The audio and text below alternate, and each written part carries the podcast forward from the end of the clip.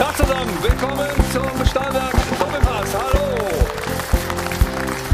Der siebte Spieltag steht in der Diskussion. Und eins ist auch schon klar, nicht nur hier, sondern auch im Stadion. Stimmung in der Bude. Ja, die Zuschauer sind zurück und das ist schön. Und da freuen sich nicht nur die, sondern auch die Vereine, die Spieler, vielleicht auch die Schiedsrichter. Man weiß noch nicht genau. Müssen wir drüber reden. Auf was, auf jeden Fall, was ist mit den Ultras? Die kommen ja auch langsam zurück, aber sind Sie damit einverstanden, wie das passiert? Was ist mit den personifizierten Tickets und so weiter und so fort? Auch das werden wir vertiefen. Aber natürlich werden wir auch über Hertha BSC reden. Die haben verloren. Einen herrlichen Fallrückzieher von Nils Petersen hat sie wieder ganz nach unten geschubst. Und äh, das gefällt ihnen natürlich nicht. Und äh, die Hertaner überlegen jetzt, was machen wir mit Paul Dardai? Wie kommen wir aus der Krise wieder raus? Auch das ist ein Thema bei uns. Und dann gab es noch das hier, den Fallrückzieher, ja, man muss schon sagen, ins Glück. Und dann gewann die Borussia aus Gladbach tatsächlich mit 3 zu 1 und äh, in Wolfsburg. Und das Ganze zum zweiten Mal einen großen besiegt, hinter nach Dortmund jetzt auch Wolfsburg. Und sie sind wieder so ein bisschen in der Spur Richtung Europa. Was geht da noch? Für Borussia Mönchengladbach. Oder was geht jetzt erst recht? Deshalb freuen wir uns über den Sportdirektor von Borussia Mönchengladbach, Max Eberl.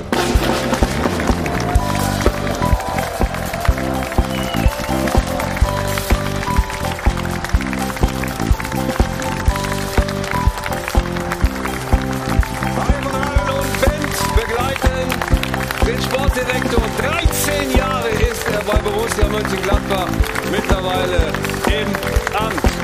Hey, grüß dich, Max. Hallo. Jetzt habt ihr gegen Dortmund gewonnen. Okay. Aber jetzt habt ihr in Wolfsburg nachgelegt. Ist jetzt Erleichterung? Tatsächlich. Also wir haben jetzt gegen drei Champions-Ligisten. Bayern ist unentschieden mit dazu, sieben Punkte gemacht. In anderen Spielen hat es bisher gehapert. Und was war das für ein Spiel? Wir gucken uns das 3 zu 1 an. Und man muss sich ja wirklich mal überlegen, dieses 3 zu 1 ist von Joe Skelly nicht nur für sich selber vorgelegt worden. Was sagst du zu dem Jungen? Fantastisch. Also ist wirklich bisher der Gewinner der Saison bei uns. Mhm. Mit seinen 18,5 Jahren kam aus den USA im Januar, hat bei der U23 gespielt, wurde, hat sich ein bisschen an Deutschland gewöhnt.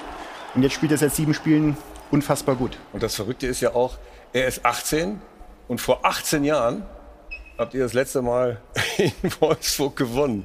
Also, ja, da gibt es doch irgendwie eine Verbindung. Daher kam das bestimmt. Ja, ja, ja, War ein gutes Spiel. Wir müssen über eure Personalien reden, logischerweise. Und wie geht das weiter mit Borussia Mönchengladbach? Ist jetzt Europa wieder drin? Das ist ja auch die große Frage. Und dazu haben wir auch die Frage der Woche mit Jana.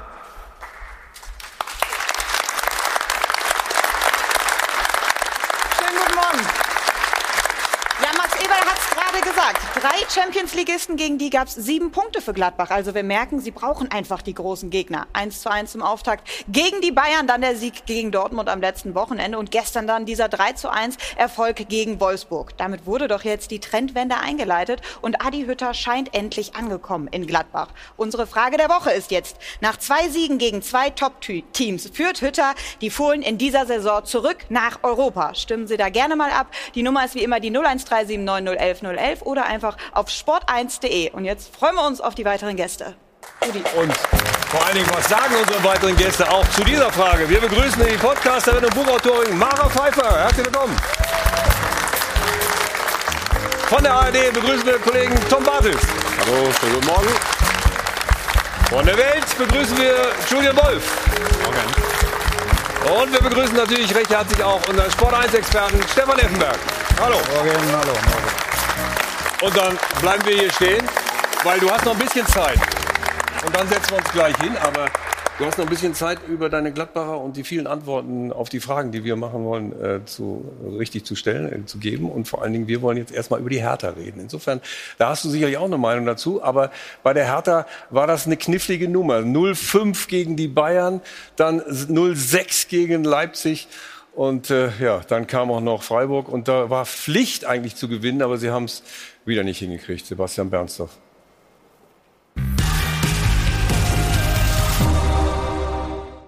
Optimistisch und entschlossen. Die Hertha mit ihrem Trainer auf der Jagd nach Erfolg. Doch die Gefühle von Paul Dardai waren dann doch düsterer Natur. Von angespannt über genervt bis hin zu verzweifelt. Und der kleine Hoffnungsschimmer nach dem zwischenzeitlichen Ausgleich gegen Freiburg blieb eine unbedeutende Episode. Wieder verloren. Dank der zwei Sportclub-Tore nach Eckbällen. Bereits die Standardgegentore 7 und 8 in dieser Saison. Trauriger Negativ-Höchstwert in der Bundesliga. Dardai coacht eine Mannschaft, die rennt, die ackert, die bereit ist, körperlich ans Limit zu gehen und darüber hinaus. Dass sie trotzdem nicht punktet, ist ein echtes Alarmzeichen. Ganz ehrlich, äh, ähm, wenn die Jungs das beherzigen, was wir die Woche jetzt auch durchgezogen haben, auch mit dem Trainer zusammen, dann äh, kann es schon in die richtige Richtung gehen. Statements, wie man sie öfter hört, unmittelbar vor Trainerentlassungen. Und vielleicht schaut sich Freddy Bobic ja längst nach einem Nachfolger um. Ich habe da Ihnen gerade gesagt, da verstehen Sie kein Deutsch. Natürlich habe ich gesagt, dass wir weitermachen. Habe ich doch gerade gesagt. Sie haben gesagt, Sie setzen sich zusammen und analysieren. Sie haben auch nicht klar gesagt, okay, wir machen definitiv zusammen Ja, natürlich weiter. macht man das. Vom Sportgeschäftsführer also doch klare Kante.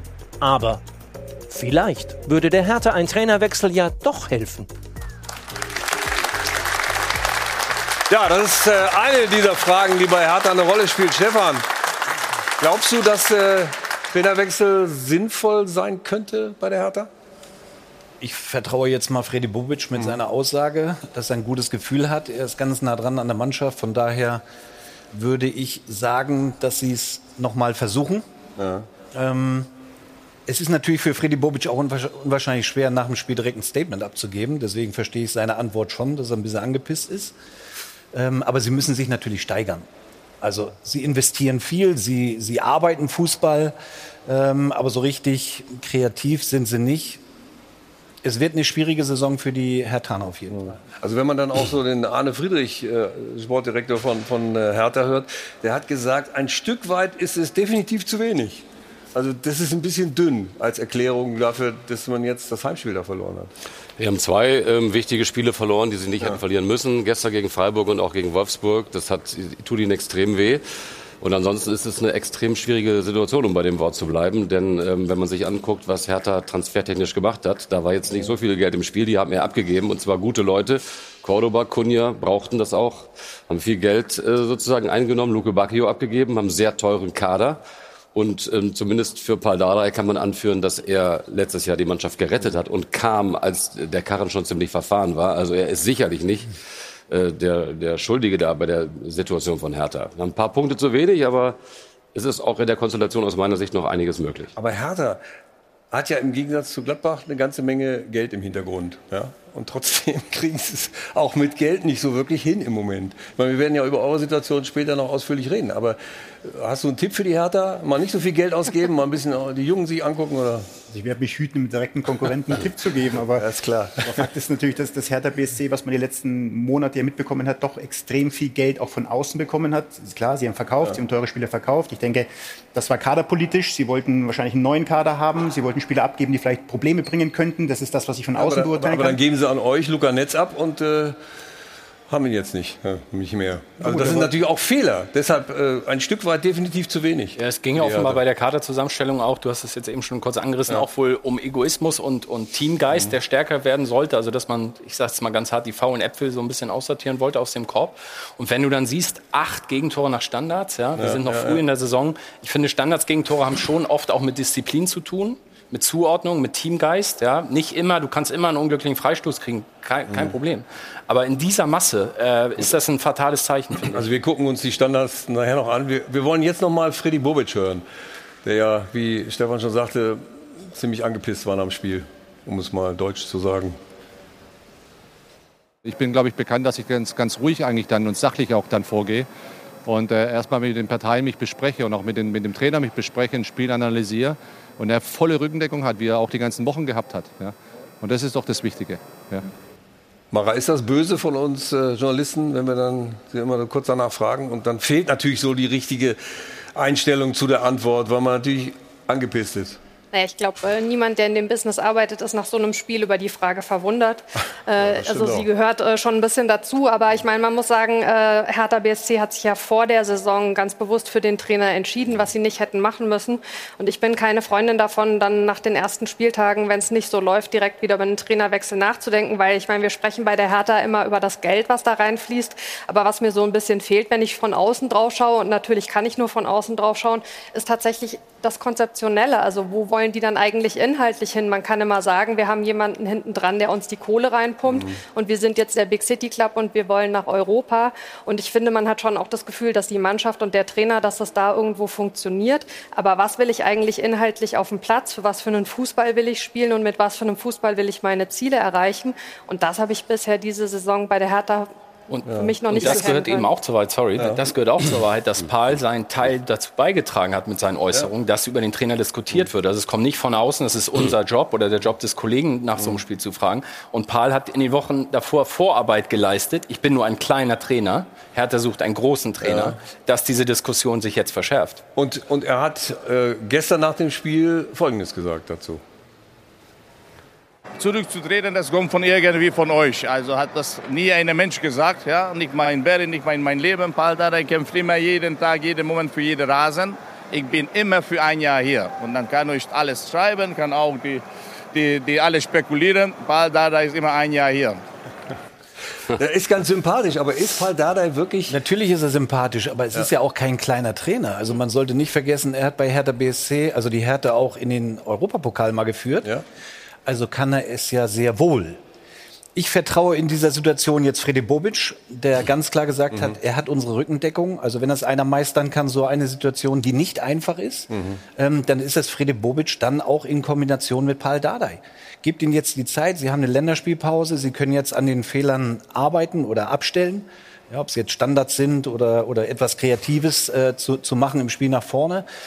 Und, und diese Zeit, die, die hat er jetzt auch einfach verdient, weil er alles gibt, mit allem, was er hat, Paul Dardai für den Verein. Das hat er in der Vergangenheit getan und das wird er jetzt auch tun. Was er macht, ist ja letztlich ehrlich. Ja? Er benennt ehrlich die Schwächen, die dieser Kader hat. Er sagt, wir haben eine Ausdauermannschaft, keine Sprintmannschaft. Und er hat auch klar gemacht, dass die Mannschaft längst nicht so gut ist, wie suggeriert wird, weil da unendlich viele Millionen reingesteckt worden sind. Aber letztlich ist der Kader relativ teuer. Ein paar Leute haben sie abgegeben. Und er hat jetzt nicht diese absolute Top-Mannschaft da. Ja? Also ich sehe Hertha maximal im Mittelfeld. Also viel besser finde ich diese Mannschaft nicht. Aber die stehen jetzt nicht, viel, nicht viele Plätze schlechter, als ich sie jetzt mal avisieren würde. Ja? Und das hat er nach außen getragen. Und da kommt jetzt Freddy Bobic, der auch nicht mit dem großen Geld den Top-Kader zusammenstellen kann, sondern eigentlich ja abgeben muss. Aber natürlich öffentlich sich wesentlich defensiver äußern wird, immer als Pardadei. und das ist jetzt der Zwiespalt. Und das, wenn sie das moderiert bekommen, geht's weiter. Und sonst wird Freddy wahrscheinlich irgendwann sagen, okay, wir müssen schon das irgendwie zusammen hinkriegen. Aber auf der anderen Seite, wer in, im, im Mittelfeld der Liga äh, landen will am Ende, der darf sich solche Standards aber dann äh, nicht ins Repertoire schreiben lassen. ja. Wir gucken mal uns das 0 zu 1 an. Und ähm, da kann ich dann, äh, Stefan, sag du vielleicht erstmal was dazu? Nina natürlich. macht das Tor. Ja, hier ist natürlich Selke der, der wahrscheinlich Hauptschuldige, der nicht richtig in den Zweikampf reingeht, der dann noch sagt im Nachhinein, ich wurde gestoßen. Ja, das gehört aber dazu. Also de dementsprechend muss ich mich wehren in so einem Zweikampf. Hat der Freiburger allerdings auch richtig gut gemacht, stellt seinen Körper rein. Aber Standards musst du verteidigen. Das ist ein Problem bei Kräuter Fürth. Das ist ein Problem bei der Hertha. Und so verlierst du dann die Spiele. Allerdings muss ich sagen, ist Freiburg auch nicht einfach zu bespielen. Ne? Auf der, auf der anderen Seite ähm, möchte ich dann doch meine Frage loswerden, die, ich, die mich seit gestern Abend umtreibt, seitdem Ja, aber der hätte mich gesehen habe. anrufen können gestern Abend. Was macht Davy Selke beruflich? Das ist eine böse Frage. Ja, ich möchte aber auch eine Antwort haben drauf. Er ist zumindest Weil kein er, seit. Jahren, seit Jahren lamentiert er rum. Seit Jahren er keine, bringt er keine gute Leistung. Und das gestern war mal wieder ein Höhepunkt. In, Wie kommt das? in der Szene, warum hole ich dann so einen? In, in der Szene fehlen jetzt ihm die Argumente oder uns die Argumente für ihn. Ich würde es aber nicht nur an ihm festmachen. Ich dachte, dass der, dass Boateng, ich bin eigentlich Auch einer, Fan von Boateng, ich mag den Spieler sehr und ich finde mit der Vita und der Erfahrung dachte ich, dass er der Mannschaft, was ja glaube ich auch der Plan von Bobic war, auch mit der Erfahrung aus Frankfurt, diesen Halt gibt, ja. Und das passiert bislang noch, noch nicht so, glaube ich, wie er hofft. Also Selke, man kann jetzt viel daran festmachen, aber ich finde, es gibt andere Spieler, die da langfristig, mittelfristig mehr in der Pflicht Naja, stehen du als hast ja schon gesagt, Boateng. Aber ich meine, wenn er Führungsspieler sein will, Dann musst In der du, Form? Dann musst du 100% fit sein. Ich Ja. habe schon mal gesagt, wenn du Führungsspieler sein möchtest, Ja. musst du 100 Prozent auf den Platz bringen. Und wenn du es nicht schaffst, rein körperlich, weil du eben nicht fit bist, dann wird es schwer. Und dann ist es auch schwer, das zu akzeptieren. Und in dem Dilemma steckt äh, Boateng, weil er eben nicht bei 100 Prozent ist. Ob er no, überhaupt noch mal an 100 Prozent kommt, wage ich auch zu bezweifeln. War das schlau, so einen Boateng in so eine Mannschaft zu holen? Ja gut, jetzt ist es wieder ein Tipp. Okay, ich, hab- ich nehme es zurück. Nein, nein, nein, Aber nein. auf der, nein? Nein, also es ist ja eine berechtigte Ja. Frage und äh, man wird sich ja Gedanken gemacht haben. Also du holst ja Boateng, das ist ja ein großer Spieler, der schon sehr, sehr viel erreicht hat, auch, auch national, international. Da machst du dir ja wirklich Gedanken darüber und, und, und er wird sich ja auch äh, da gesagt haben, ich will das machen, ich will Führungsspieler für diese Mannschaft sein. Wir haben damals Martin Stranzel geholt, Mhm. auch ein Spieler, der dann in Moskau war, ähm, der uns dann damals in der Relegationszeit sehr, sehr geholfen hat äh, mit seiner Erfahrung. Also man hat sich ja Gedanken gemacht, noch ist halt der Knoten noch nicht richtig aufgegangen. Aber wenn ich Mentalität zeigen will, was ja, was ja Boateng in sich hat, das hat er nicht verloren, muss ich aber fit sein. Ich meine, er ist, er wirkt nicht fit.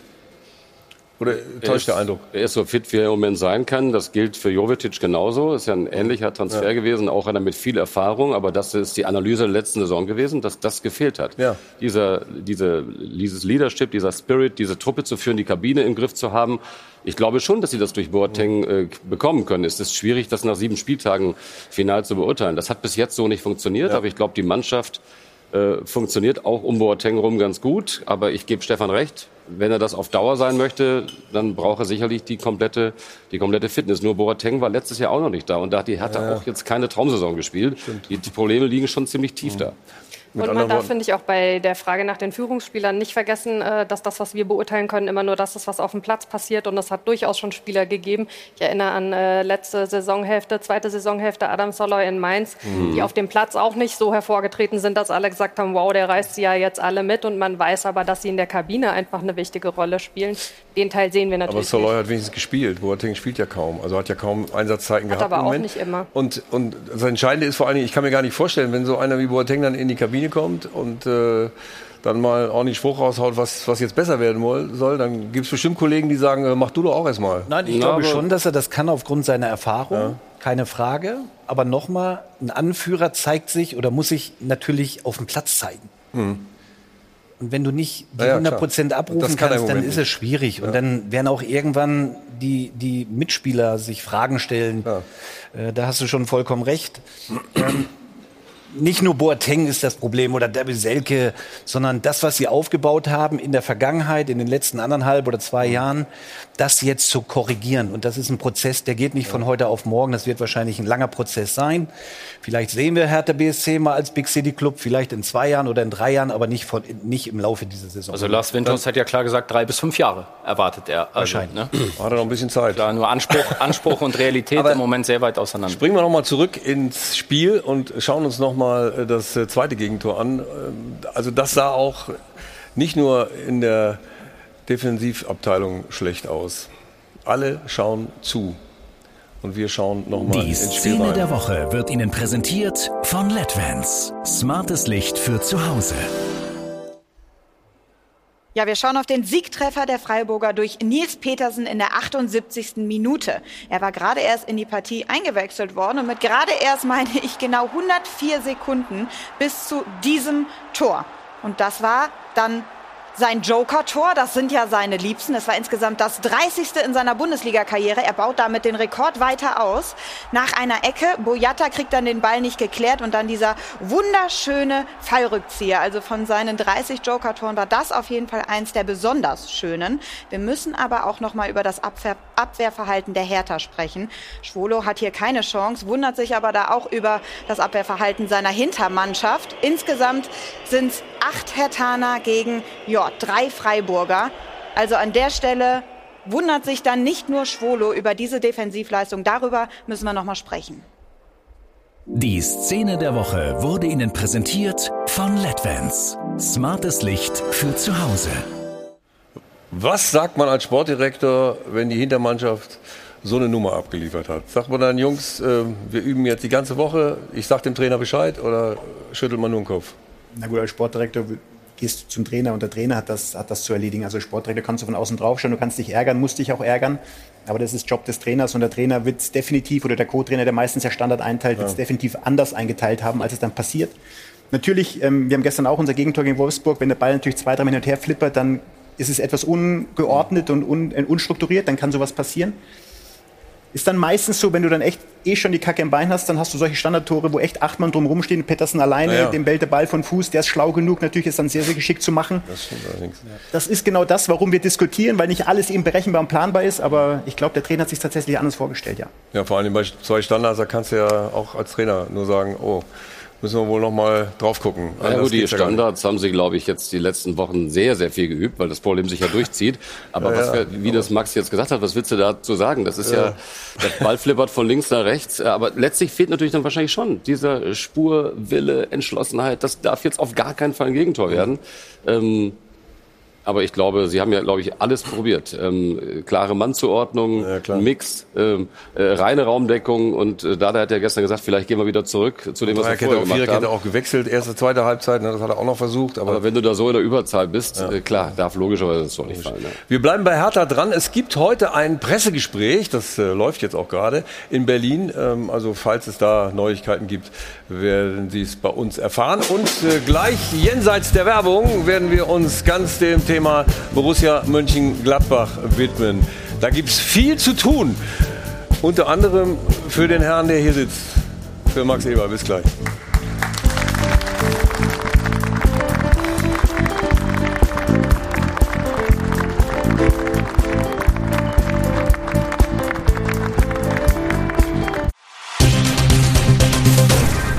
Werbung Anfang. Werbung Ende. Zurück im Airport Hotel. Hilton in, am Flughafen mit, äh, ja, mit schöner Musik, Hajo van Hadeln und Band. So wollte ich sagen. Und äh, wir sind ja ausgestiegen bei der Hertha. Aber wir gehen noch mal ins Spiel, gehen aber auf die andere Seite, nämlich zum SC Freiburg. Und gucken uns mal das 2 zu 1 noch einmal an. Nicht nur, weil es so schön war, sondern weil es für Freiburg natürlich auch unfassbare Dinge eröffnet. Nämlich auch der Blick nach Europa. Sie sind jetzt Dritter, wenigstens bis heute Abend, durch dieses wunderbare Tor von Nils Pedersen. Über die Defensive von Hertha haben wir gesprochen. Das war von ihm natürlich sehr hübsch gemacht. Und die Frage, die sich da anschließt, sind die wirklich reif für Europa? Sind die noch einen Schritt weiter als in der letzten Saison, die Freiburger? Ich glaube, das ist der große Unterschied zu Hertha. In Freiburg muss niemand irgendwas in den Raum stellen, was in Zukunft mal zu erreichen ist. Die müssen auch nicht der Big City Club oder äh, Goldelse oder sonst irgendwas sein. Die machen einfach und die machen das seit Ewigkeiten gut und das liegt an der Kontinuität im Verein. Das liegt daran, dass die drei, Seier, Hartenbach äh, und Streich sich mögen, schätzen, aber auch sehr kontrovers diskutieren dass sie Top-Kader zusammenstellen, eben auch immer aus der eigenen Jugend. Die holen jedes Jahr irgendwen aus der eigenen Jugend hoch. Jetzt Keitel, kannst die Mannschaft durchgehen. Wer alles aus der Jugend kommt, Christian Günther, der beide Ecken geschlagen hat, die zu den Toren äh, geführt haben, der Nationalspieler geworden ist. Was dort geleistet wird mit verhältnismäßig wenig Geld, ist auch etwas äh, komfortabler geworden, der Kader. Das ist einmalig und vielleicht ein bisschen mit Mainz zu vergleichen, mit Mainz 5 zu vergleichen. Aber ähm, die haben alles verdient, was sie sich da erarbeitet haben. letzten Kann, man sich da irgendwas abgucken in Freiburg? Außer, dass die so in ihrem, in ihrem Konkon leben? Ich glaube, angesprochen, herausragende Arbeit von den handelnden Personen, große Kontinuität, keine Hektik, sehr viel Ruhe im Verein. Es ist nicht so ein Ballyhoo wie um Hertha BSC. Wenn andere Vereine in Krisen sind, hat Freiburg immer so ein bisschen dieses Nonchalance unterm Teppich. Ähm, sie kriegen diese Ruhe, aber sie machen einen großartigen Job und da muss man nur einen Hut davon ziehen. Stichwort Demut. Das hat auch Nils Pedersen. Da tun wir gut daran, immer demütig zu bleiben. Bringt uns nichts, jetzt irgendwo äh, uns äh, verbal hinzuhieven, weil wir sind gut, wir wissen, dass wir auch gut sind, ähm, aber wir wissen auch, wie schnell es in die andere Richtung gehen kann. Und es ist kein Zufall, dass wir jetzt da stehen, wo wir stehen, aber es ist auch harte Arbeit und äh, das ist immer die Gefahr. Wir kennen das auch nicht, so, äh, ja, so weit vorne zu stehen. Wir mal gucken, ob wir einen guten Umgang damit finden. Aktuell ja, aber äh, Konstanz ist halt das äh, A und O. Muss man das in die Mannschaft reintragen von den handelnden Personen, die wir eben gehört haben? Oder Christian Streich ist doch der? Erste, der genau diese Diskussion gar nicht haben wollen würde. Mhm. Das hat man ja gesehen vor dem Spiel. Du hast die Mainzer angesprochen, dass er gesagt Stimmt, hat, als sich da- Mainz ist jetzt quasi auf Ja. Europakurs und hinterher hat er sich dafür entschuldigt. Also ich Mhm. glaube, diese Ruhe, die geht ja in Freiburg tatsächlich vom Trainer auch total Ja. aus und die wirkt auch auf alle, die da handeln. Also das sieht man auch genau in solchen Spielerinterviews. Die Mhm. sind überhaupt nicht, also ich sehe da überhaupt keine Gefahr, dass die sich da von außen irgendwas reinquatschen lassen. Und man könnte jetzt, Rudi, wenn ich das noch sagen darf, man könnte jetzt die Spieler einzeln durchgehen, dann ist das selbst erklärt. Nimm Jetzt Lukas Höhler zum Beispiel, der vorne spielt, den haben sie, der kommt aus Sandhausen. Ja. Die haben ja Spieler aus Sandhausen geholt, die nach Freiburg kommen und dann da auf Bundesliga-Niveau spielen. Äh, Der Jong im zweiten Anlauf, der hat es im ersten in Freiburg nicht geschafft, ist zurück zu den Bayern, kommt jetzt wieder. Da träumt niemand davon, dass die Champions League spielen. Das ist auch Unsinn. Also dafür sind die anderen Kader viel zu gut und viel zu gut besetzt. Aber Freiburg wird wieder mit dem Abstieg nichts zu tun haben, wird eine Top-Rolle spielen. und das liegt daran, dass sie diese Mannschaft nicht nur, dass sie die besser machen. Aber So das würde ich sagen. man, man kann das vielleicht auch ein bisschen festmachen, Ja. wirklich an Nils Pedersen. Der sitzt auf der Bank. ja. Wenn du ihn brauchst, ist er da. Er Mhm. meckert nicht. Totale Ruhe.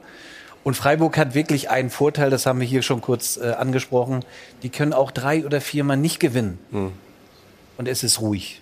Also da ist kein Theater. Oder da Vielleicht wird liegt das auch am guten. Wetter im Breisgau im Nein, Gegensatz wegen zu Berlin. eigenen- Also, eigenen weißt du, Ansprüchen auch. Die, die haben ja nicht den Anspruch zu Ja. sagen, wir wollen nach Europa, sondern wir Ja. gucken mal, was die Saison so bringt. Und ich glaube, dass es sehr schwierig ist, am- nach dem siebten Spieltag fest, sich festzusetzen und zu sagen, äh, die kommen in den internationalen Wettbewerb. Dafür ist die Bundesliga-Saison noch zu lang. Allerdings muss ich sagen, ist Freiburg mit der unangenehmste Gegner, den du zurzeit spielen kannst in der Bundesliga. Und Freiburg hat auch, das sagen die Spieler ja auch alle wieder immer, äh, eine der, einen den ehrge der ehrgeizigsten Trainer. Auch wenn, wenn Christian Streich dann bei den O-Tönen hinten raus immer so ein bisschen kommt, so wie, als würde er unser Papa sein und uns mal sagen, wie die Welt so funktioniert.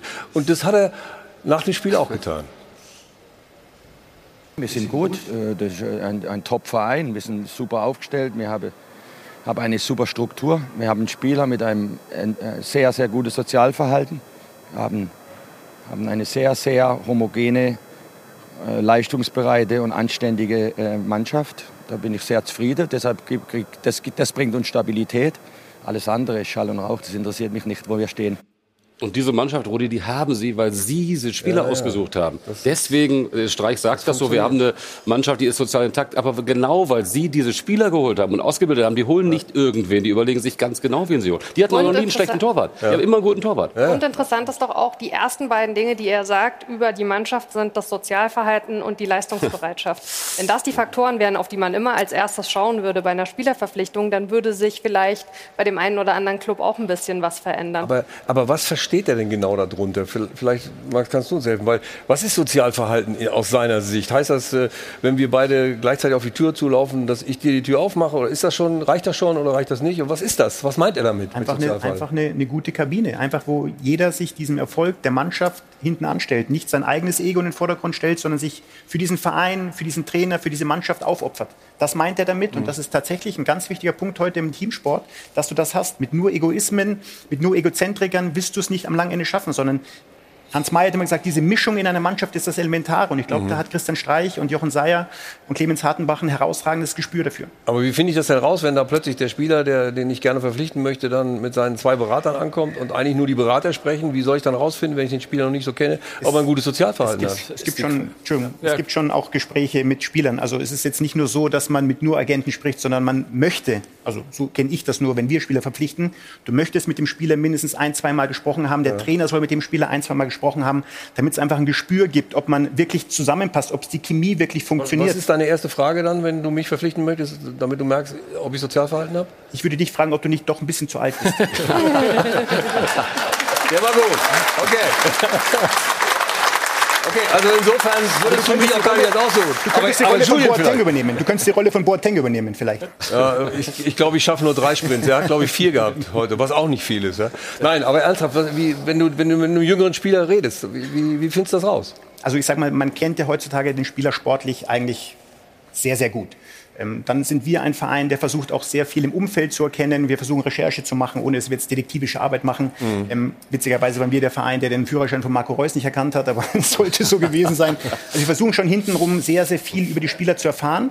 Und dann gibt es einfach Gespräche und da gibt es einfach eine Chemie zwischen Menschen und dann gibt es Ambitionen von einem Spieler. Dann decken sich Geschichten, was er erzählt, mit seinem sportlichen Werdegang, mit seinen vielleicht mit seinem mit seiner ähm, Geschichte als Mensch für sich. Mhm. Also es passen dann schon viele Mosaiksteine zusammen und trotzdem gibt es keine Gewähr, dass immer alles funktioniert. Aber man kann viel Wahrscheinlichkeiten ausschließen. Ja. Es gibt ja auch was Neues bei, bei Freiburg, nämlich sie ziehen um ins neue Stadion. Am äh, Donnerstag, äh, liebe Zuschauer, das darf ich äh, Ihnen auch sagen, wird Sport 1 das Eröffnungsspiel um 17.45 Uhr übertragen im Europaparkstadion. Als hätten die schon gewusst, Richtung Europa. Ne? Europaparkstadion, Freiburg gegen St. Pauli. Ist ja auch nicht so schlecht. St. Pauli ist im Moment gut drauf. Ist dieses neue Stadion auch nochmal ein Schub in diese Richtung? Ich glaube, es gab gar keine Alternative mehr. Sie haben ja sehr lange mit einer Ausnahmegenehmigung in dem Alten gespielt. Und natürlich ist auch für Freiburg irgendwann mal ein Thema, bei Heimspielen mehr Geld zu verdienen. Und sie mussten, haben ja in dem Prinzip gar keinen richtigen VIP-Bereich Ja. gehabt, da irgendwo in der Ecke mit einem Zelt davor. Das haben sie jetzt geändert. Sie können deswegen wesentlich mehr Geld generieren. Es gab natürlich auch durchaus Widerstände, auch in Freiburg. Das ist ja nicht jetzt so durchgewinkt, da gab es eine Volksabstimmung und so weiter. Aber es ist schlussendlich alles gut geworden und ich glaube, das ist 2021 letztlich dann ja, also der Schritt Richtung State of the Art. Auch für Freiburg alternativlos. Ne? Und das Spielfeld war eigentlich zu kurz. Ne? Genau. Das ist eigentlich Ja, kurios, und ging ne, dass doch so irgendwie lange bergab, zu ne? Also ich als Kontrahent, der noch nie in Freiburg gewonnen hat, hoffe, dass dieser Platz nicht mehr quadratisch ist, sondern jetzt wirklich rechteckig ist. Stimmt das? Damit er ein bisschen mehr rennen da. Das letzte Mal habe ich noch gespielt. Das ist schon lange, lange her. Damit, damit eure, eure Konterjungs auch mal wieder eine Chance haben, weil der Platz länger ist. Ja, der war so breit, der war so breit wie lang. ja. Das war wirklich ein Ja. Unikum, der Platz, aber hat sehr viel Spaß gemacht. War eine tolle Atmosphäre in Freiburg immer. Also Freiburg ist da auf einem richtig guten Weg. Borussia Mönchengladbach, da kommen wir jetzt zu. Jetzt bist du gefordert. Äh, Im Grunde genommen auch. Also ich weiß noch, nach dem 0-1 in Augsburg, da war so ein bisschen Krisenstimmung angesagt. Krise bei Gladbach. Dann kam die Systemumstellung, darf man ja auch nicht vergessen. Und dann ging sportlich wieder ein bisschen besser. Gegen Dortmund und Wolfsburg gewonnen. Und nun wieder quasi in der Spur. Sebastian Bernshoff.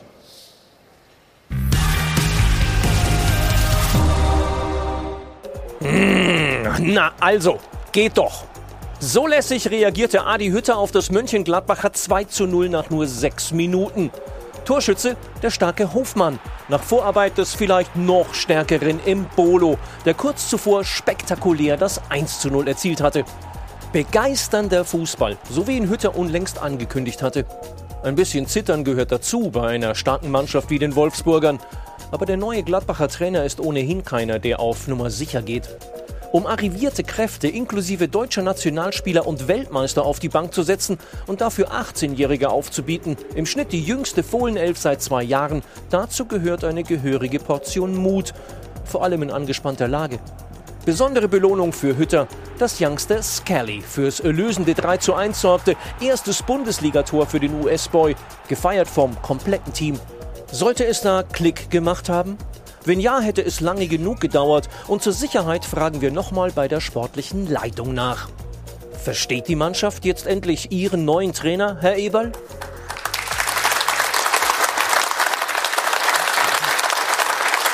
Was sagst du zu der Frage? Verstehen Sie es jetzt? Das Wort endlich stört mich, weil es doch sehr, sehr schnell ähm, alles funktionieren muss. Wir haben vorhin gerade darüber diskutiert, dass man ja auch ein bisschen Zeit benötigt. Ja. Und wir haben ja keine einfache Phase gehabt. Also ich denke mal, uns allen ist noch die Zeit seit Februar diesen Jahres bewusst, wo es dann sehr, sehr viel Unruhe in unserem Club gab mit der Entscheidung von Marco. Ähm, dann gab es äh, in der Sommertransferperiode sehr, sehr viel Unruhe, weil im Grunde alle Spieler von uns irgendwo gehandelt wurden. Bayern München hatte noch mal drei Spieler, drei, Spieltage, äh, drei Tage vor Ende auf der Liste scheinbar, weiß ich nicht. Ähm, also wir hatten keine, keine ruhige Phase. Dann haben wir einen neuen Trainer verpflichtet, der mit auch einem neuen Gedankengut, mit einer neuen Idee, nicht grundsätzlich, aber jeder Trainer, jede Person, du bist anders als Thomas Helmer ähm, oder Florian König, jeder hat einen anderen Ansatz, an die ganze Thematik ranzugehen. Ähm, dann bleibt es auch nicht verhohlen, unverhohlen, dass wir eben auch leider Pech haben. Deswegen äh, Skelly und Netz, wunderschön, dass sie spielen. Wenn sie bei Ihnen Leiner sind eben verletzt, die können dann nicht spielen, dann hast du Brelin Bolo verletzt von der Europameisterschaft zurückbekommen. Und ich habe letzte Woche das Beispiel gebracht mit ähm, Dennis Zakaria, ist unser Ergen Haaland. Ähm, der schießt zwar keine 30 Tore, aber hat uns eineinhalb Jahre einfach gefehlt mit seiner Qualität. Und das sieht man jetzt wieder. Und das ist dann ein, ein Potpourri an Kleinigkeiten, ähm, die aber dann eben auch ein Stück weit zu Problemen führen.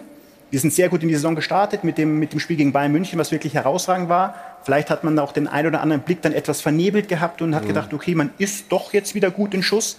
Ähm, der Schuss ging dann vom Bug und wir haben dann wirklich ein bisschen geblutet. Das Augsburg-Spiel war dann das, der Höhepunkt eigentlich so ein bisschen. Und dann hat Adi ähm, richtige Schlüsse gezogen. Aber dass Adi bei uns vom ersten Tag angekommen ist, das ist so. Mhm. Ich weiß, es wird sehr stark an Resultaten festgemacht, aber ähm, Adi Hütter ähm, sehr, sehr gut bei uns angekommen und passt auch sehr, sehr gut zu unserem Club. Das Verrückte ist, es gibt die Parallele zu Eintracht Frankfurt, da hat es auch sechs Spiele gedauert, bis er mit der Mannschaft eigentlich richtig in die Spur gekommen ist. Auch da hat er dann eine Veränderung bei. Vielleicht hat er auch erstmal gesagt, ich gucke mir die Spiele mal an. Was habe ich hier im Kader und, und dann entscheide er erst. Also die ersten Spiele waren vielleicht auch noch so ein bisschen Test für ihn. Wie schätzt du das ein? Jetzt darf man bei Gladbach wieder von Fohlen sprechen, ne? weil ja schließlich äh, die Jungs wieder richtig jung sind. Kone, Netz, Skelly. Der Max hat ja eben ja- ganz viel aufgezählt. Es war ja auch noch die EM, wo viele Spiele abgestellt wurden. Ja. Da hattet ihr Verletzungspech. Aber natürlich sind die Ansprüche immer andere. Ne? Also letztes Jahr internationalen Wettbewerb verpasst. Dieses Jahr, denke ich mal, ist der Anspruch sehr wohl, international im nächsten Jahr dabei zu sein. Und wenn du dann nicht schnell in die Spur kommst, dann wird es halt auch laut. Aber zum Glück haben sie jetzt gegen zwei sehr, sehr gute Mannschaften in der Bundesliga eindrucksvoll gewonnen, muss ich sagen. Sie haben den Anschluss wiederhergestellt. Die nächsten zwei Gegner geben etwas her, die sie ihr vor der Brust habt, mit, mit VfB Stuttgart und mit Hertha, wo du dann dich oben auch wieder festsetzen kannst. Also ich bin überzeugt davon, dass Gladbach stabil bleibt. Ähm, weil sie die, einfach die Qualität haben. Wichtig war wirklich Zakaria, dass er zurückgekommen ist, aufgrund seiner Persönlichkeit in jungen Jahren schon. Er ist kreativ, er bereichert das Spiel. Also das ist schon eine, schon eine Personalie, die mich wirklich beeindruckt im positiven Sinne. Ich glaube aber auch, man hatte tatsächlich ein bisschen die Hypothek mit dieser Ablösesumme, oder? Also ich glaube, jeder Drittklässler in Deutschland weiß mittlerweile oder kennt irgendwie diese Zahl mit den 7,5 Millionen. Es gab fast überhaupt keinen Bericht über Gladbach, gerade nach Niederlagen, wo es nicht hieß, der für 7,5 Millionen verpflichtete Adi Hütter und so weiter. Also man hat da so ein Riesenthema draus gemacht und dadurch vielleicht auch nochmal eine Erwartungshaltung irgendwie angestellt, auch von außen. Es müsste jetzt vom ersten Tag an irgendwie, weiß ich nicht, um den dritten Platz gehen oder so. Also das fand ich teilweise echt schon ein bisschen absurd. Ja, wobei natürlich langfristig auch die Frage ist, um was geht's für Gladbach? Ne? Geht es langfristig nicht um den dritten Platz? Ich finde, sollte es durchaus gehen. ja, zumindest das internationale Geschäft. davon Also zumindest das internationale Geschäft, das glaube ich auch. Viele Verträge laufen aus. Dafür brauchst du auch im Endeffekt das internationale Geschäft. Das wäre dann schon ein richtig hohes Ziel, Platz 3. Ne? Gut, das ist der Fluch der guten Tat. Das ist, dass wir die letzten, die letzten zehn Jahre, glaube ich, einen sehr, sehr guten Job gemacht haben, dass wir oft in Europa waren, werden wir automatisch immer in, diesen, in diesem Reigen genannt. Äh, Wenn man aber jetzt mal einfach, und das bin ich halt immer wieder der, der ein bisschen halt auch bremst und nicht, weil ich keine Ambitionen habe. Meine Ambitionen sind sehr groß. Ich will jedes Spiel gewinnen. Am liebsten will ich gerne deutscher Meister werden. Ist ja auch viel ins Risiko gegangen, da kommen wir ja noch. Hast du das gehört? Gladbach will deutscher Meister werden. Ich würde gerne deutscher Meister werden. Wir müssen auf den Konjunktiv achten. Ähm, aber da gibt es eine Realität. Und zwar im die- Fußball. Und die, Nicht, dass du das falsch verstehst. Ja? Nicht im Kegeln, ne? Nee, nee. ich weiß. Realität ist aber halt auch eine andere. Wir haben eine extrem große Konkurrenzsituation. Ähm, die, die Bundesliga ist ähm, extrem stark. Da ist kein Automatismus und äh, nichts ist falscher, als zu glauben, was letztes Jahr gut war, jetzt ein bisschen besser, dann wird man noch erfolgreicher sein. Wir haben jetzt eine Mannschaft, wir haben eine junge Mannschaft, das ist gerade angesprochen worden. Zakaria, der ist zwar schon sehr, sehr lange bei uns, ist erst 24. Ja. Brelimbolo ist erst 23. ähm, der ist aber auch schon zwei Jahre bei uns. Ähm, jetzt haben wir 18-Jährige auf dem Platz stehen mit Jordan Lewis Bayern, 21-Jährigen. Also wir haben eine gute Mischung, ähm, aber immer eine Mannschaft, die sich ein Stück weit finden muss. Ähm, und ja, wir wollen immer diese Chance nutzen. Und das habe ich immer gesagt, wenn bei uns alles optimal läuft, dann haben wir auch die Chance berechtigt, um Europa richtig mitzuspielen. Wenn es nicht ist, wenn es eben auch mal stottert, ja. dann müssen wir auch aufpassen, dass in der Bundesliga nicht auch mal in einer Saison andere Vereine an uns vorbeigehen. Und Das ist einfach die Wahrheit, die um Gladbach herrscht. Wir waren sehr gut, wir waren sehr erfolgreich, wollen es auch weiter bleiben, dürfen aber die Realität nicht aus den Augen verlieren. Ich glaube, so wie ich, wie ich Gladbach jetzt gesehen habe, ja, wenn, wenn, wenn sie die Kurve jetzt wirklich so bekommen haben, mit so vielen guten jungen Spielern, wenn die Verletzten zurückkommen, haben sie dieses Jahr eigentlich eine Riesenchance. Sie spielen nicht international, haben alle Top-Leute gehalten. Das war, glaube ich, auch nicht so geplant, aber jetzt sind alle da. Gladbach ist in dem Champions League Jahr von Corona erwischt worden, wie die anderen Clubs, und hat es dann nicht geschafft, sich international zu qualifizieren, hat aber die Spiele alle noch. Das heißt, der Kader wird teurer sein, als das jetzt äh, wahrscheinlich gesund ist. Aber ähm, die Chance ist natürlich jetzt trotzdem groß, weil die Spiele alle noch da sind. Also wir, wir, wir mit der kommen, Truppe, ja. Wir kommen, nee, nee, ich wollte nicht unterbrechen, aber ich wollte nur sagen, wir kommen zu den äh, Vertragsverhandlungen ja noch. Ähm, vor allen Dingen bei deiner Einlassung ist noch, glaube ich, zu unterstreichen. Die Spieler sind noch da, wie viele gehen vielleicht dann doch noch. Es gibt viele Verträge, die auslaufen. Da kommen wir nachher noch zu. Ich, ich möchte noch mal auf Adi Hütter zurückkommen. Und zwar, Adi Hütter hat gesagt, wir werden schon noch den Fußball spielen, der alle begeistert. Und äh, nach dem Spiel in Wolfsburg sagt er Folgendes. Klar hat der äh, Motor am Anfang gestottert. Man darf nicht vergessen, ähm, schwierige Vorbereitung auch. Ähm, viele Verletzungen. Und trotz allem haben wir immer an uns geglaubt. Ähm, klar, wenn auch äh, Kritik äh, kommt, dann muss man die auch schlucken. Die war auch berechtigt, aber jetzt haben wir mal einen Befreiungsschlag gegen äh, Dortmund gelandet. Heute bei einem nächsten Champions League-Teilnehmer einen Auswärtssieg geschafft. Auch das war sehr, sehr wichtig. Ja, natürlich könnte es in dieser Tonart weitergehen.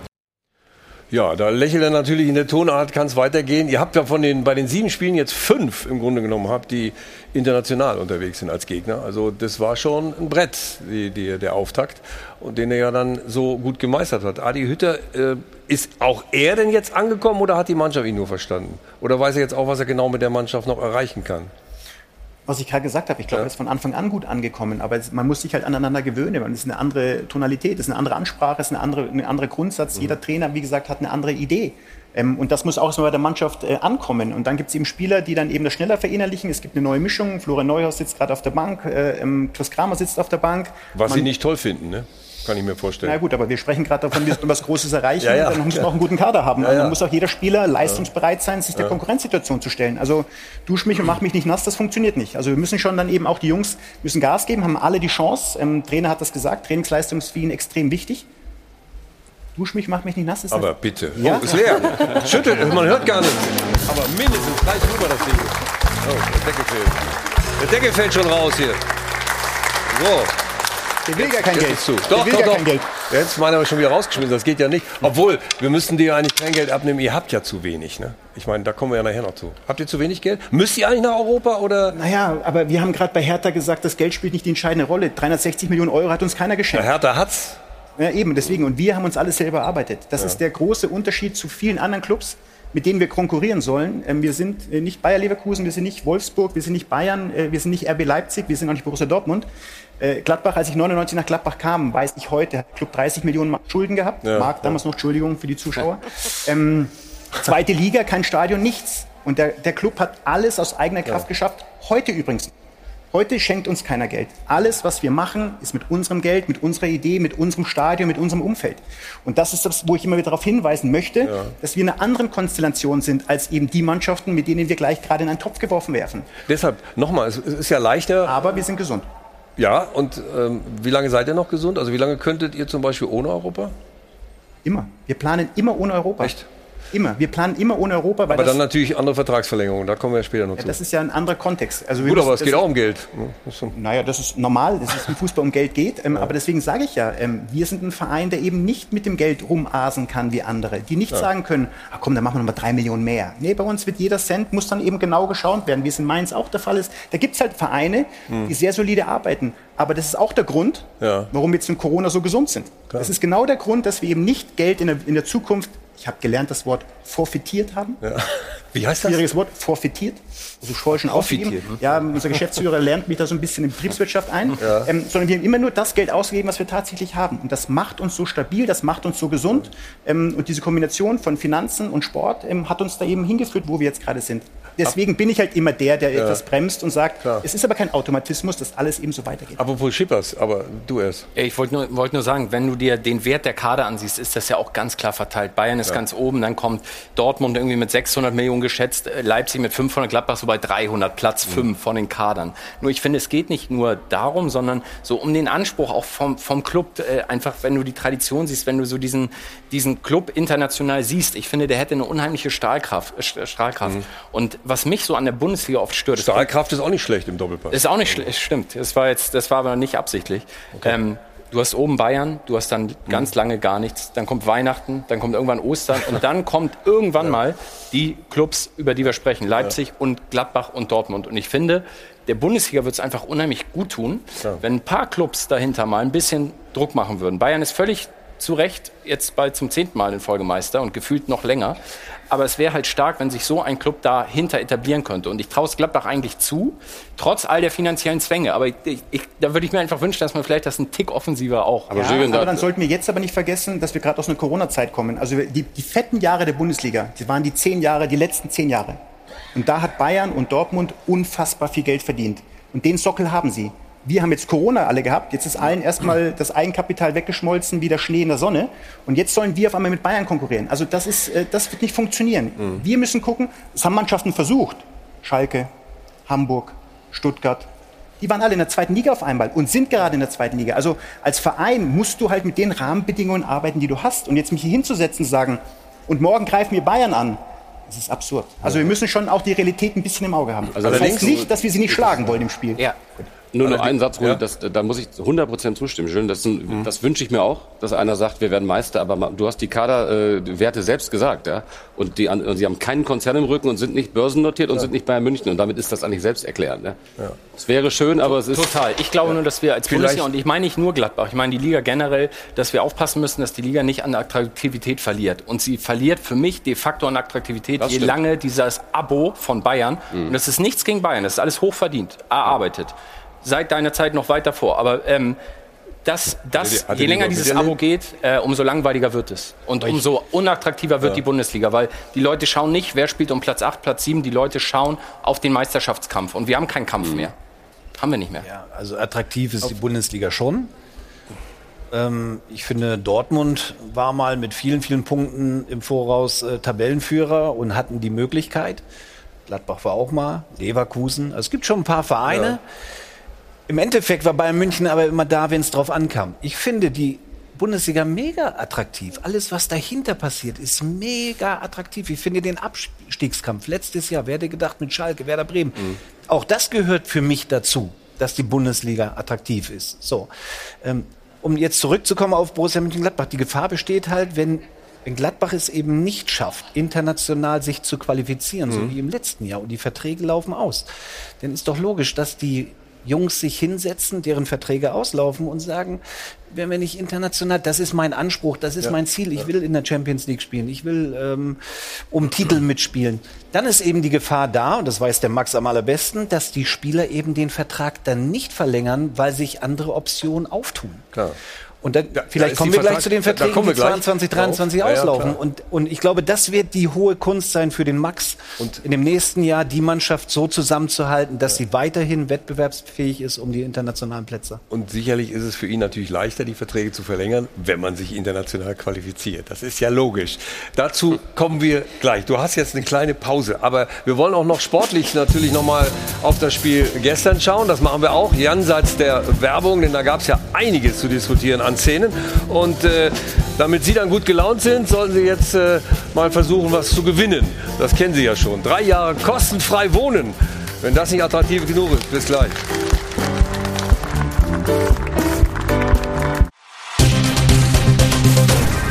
Werbung Anfang. Werbung Ende.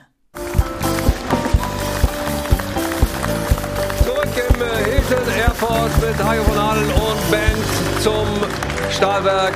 Doppelpass, zweite Hälfte sozusagen. Und äh, wir wollen jetzt mal reingucken ins Spiel Wolfsburg gegen Gladbach. Das ging ja auch gut los und äh, Embolo hat einen Sahnetag erwischt.